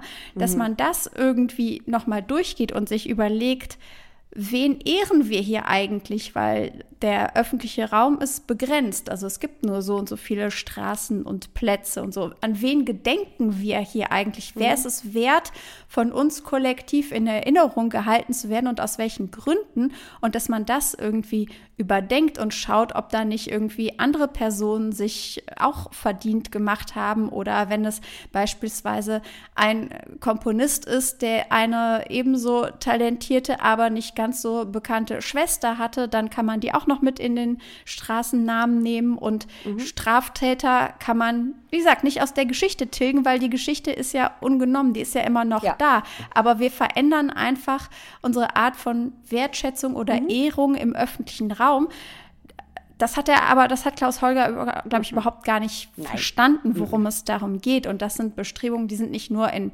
Hamburg so, sondern die sind mittlerweile in ganz Deutschland und auch auf der ganzen Welt werden die gemacht. Und es ist immer noch so, dass mhm. Straßen, die, also, weil beispielsweise, wenn Neubaugebiete entstehen, dann brauchen neue Straßen ja folglich neue Namen. Und mhm. es ist fast überall so, dass jetzt versucht wird, paritätisch irgendwie Namensvorschläge einzusenden und dass Straßen paritätisch benannt werden sollen. Passiert das so? Ja, also in Neubaugebieten ist die Quote auf jeden Fall etwas höher als äh, in mhm. älteren mhm. Stadtteilen, aber es ist immer noch nicht paritätisch und häufig ist es dann so, dass es irgendwie eine kleine Sackgasse ist, die dann nach einer Frau benannt wird und die Hauptverkehrsstraße dann weiterhin nach einem Mann benannt mhm. wird. Also nur so mein kleiner Rant mhm. zu äh, Namensbenennung, weil Klaus-Holger Lehfeld, der ja in Hamburg wohnt und ich wohne ja noch nicht mal in Hamburg, hat da einfach keine Ahnung. Also Aha. Ich, aber, aber, äh, aber ich kann ihn starke, sehr empfehlen. Ja, er ja. hat da sehr starke Gefühle. Mhm, mhm. also Klaus-Holger Lefeld sch schreibt ja, er sagt da ja eigentlich, mhm. dass er nicht möchte, dass koloniale Verbrecher aus dem Stadtbild ja. verschwinden. Mhm. Und dass man auch gar nicht, dass es keinen Grund gibt, darüber nachzudenken oder überhaupt wissen zu wollen, ob, also allein schon ob, ja, wir reden über koloniale Gewalt, aber hey, da muss man erstmal überlegen, ob das vielleicht was Böses ist und äh, aber selbst das Nachdenken ist quasi für ihn schon äh, Zeitverschwendung. Und er nennt das Ganze dann, weil sie fragt ihn dann, ganz suggestiv, Empfindest du diese Eingriffe als Form der gesellschaftlichen Umerziehung? Also wir sind ja richtig oh. im harten rechten Kampfvokabular wieder angekommen. Und dann sagt er Bevormundung George Or nein, Georg Orwell. Sehe ich gerade erst. Georg Orwell lässt grüßen. Wie können sich Menschen hinsetzen und über wie auch immer geartete Widersprüche oder nicht genügend wahrgenommene Probleme nachdenken? Ein extrem bezeichnender Satz, finde ich. Äh, das ja. letzte war jetzt von mir. Und dann sagt er, und ich, ich möchte dich fragen, was glaubst du, was meint er mit folgenden Sätzen? Geht doch alle mal mit offenen Augen durch dieses Land. Damit meine ich nicht die Corona- oder die Energiekrise, sondern die Lage der Nation. Krempelt doch mal die Ärmel hoch und packt an. Es gibt in diesem Land so viel zu tun. Annika, ich kann es dir nicht beantworten, weil ich habe original daneben geschrieben. Ich weiß nicht, ob du es lesen kannst. nee. Wovon äh, redet der da? ich habe auch, ich war völlig lost. Ich, hä? Aber ich glaube, dieser Satz hat uns den Anfangsteil mhm. gebracht, nämlich ja. der hieß Die Lage der Nation, oh. wo ja auch über diffuse Probleme mhm. äh, eine Art Anamnesegespräch erstellt mhm. werden sollte, wo es aber auch jetzt, es ging nicht um Fachkräftemangel, mhm. es ging nicht um ähm, immer mehr armutsbetroffene ja. Mhm. Menschen, es ging, also es waren keinerlei sozialen Probleme Oder da angesprochen, sondern aber noch, auch noch nicht mal, weil er spricht ja hier zwei Sachen an, wo man, also die man zumindest auch aus nicht sozialer äh, Perspektive mhm. als Krisen lesen mhm. könnte. Also mhm. man könnte jetzt irgendwie sagen, also so eine neoliberale Lesart wäre ja, wir brauchen um die Energiekrise neue Technologien, Erfindergeist, bla bla bla. Nein, nein, nein. Sondern es geht, wie in diesem ganzen Buch, um ein diffuses Unwohlsein ja. und einen Groll über den äh, realen oder vermeintlichen Verlust von als naturgegeben angesehenen Privilegien. Genau.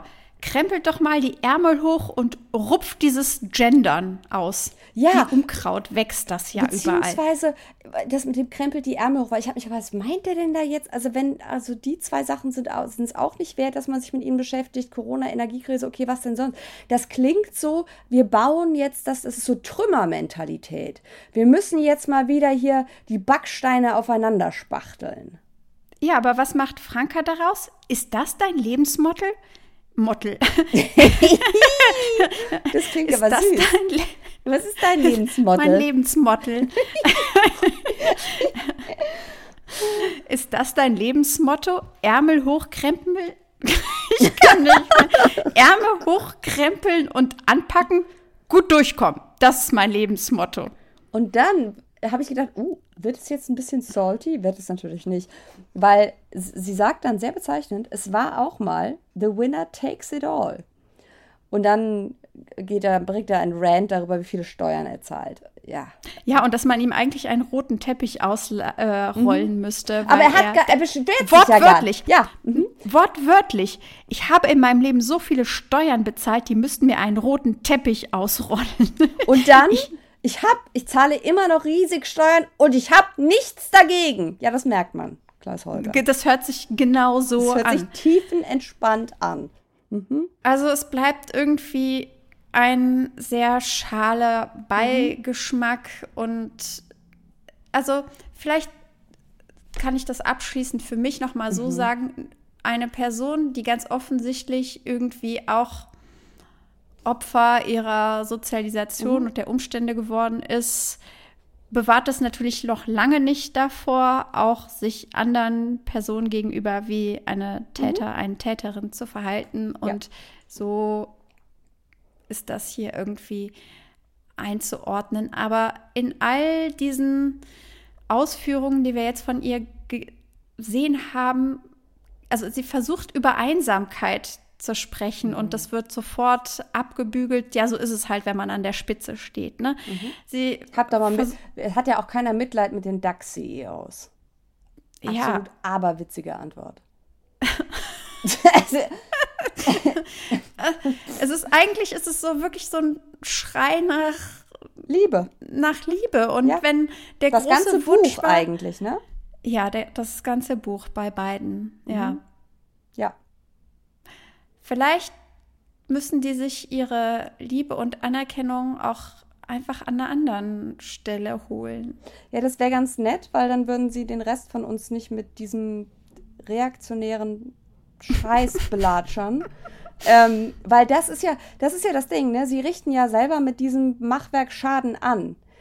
Und das darf man, glaube ich, bei allem äh, quasi persönlichen oder privat empfundenen Mitleid nicht vergessen, dass sie das, das Trauma, was man ja nach, das kann ja jeder nachfühlen, der das jetzt so liest, ja, oder sich vielleicht auch selber in Teilen daran erkennen, aber es ist immer noch eine Entscheidung, ja, die von vielen Zufällen mit Sicherheit auch abhängt, äh, in welche Richtung man sich politisch entwickelt.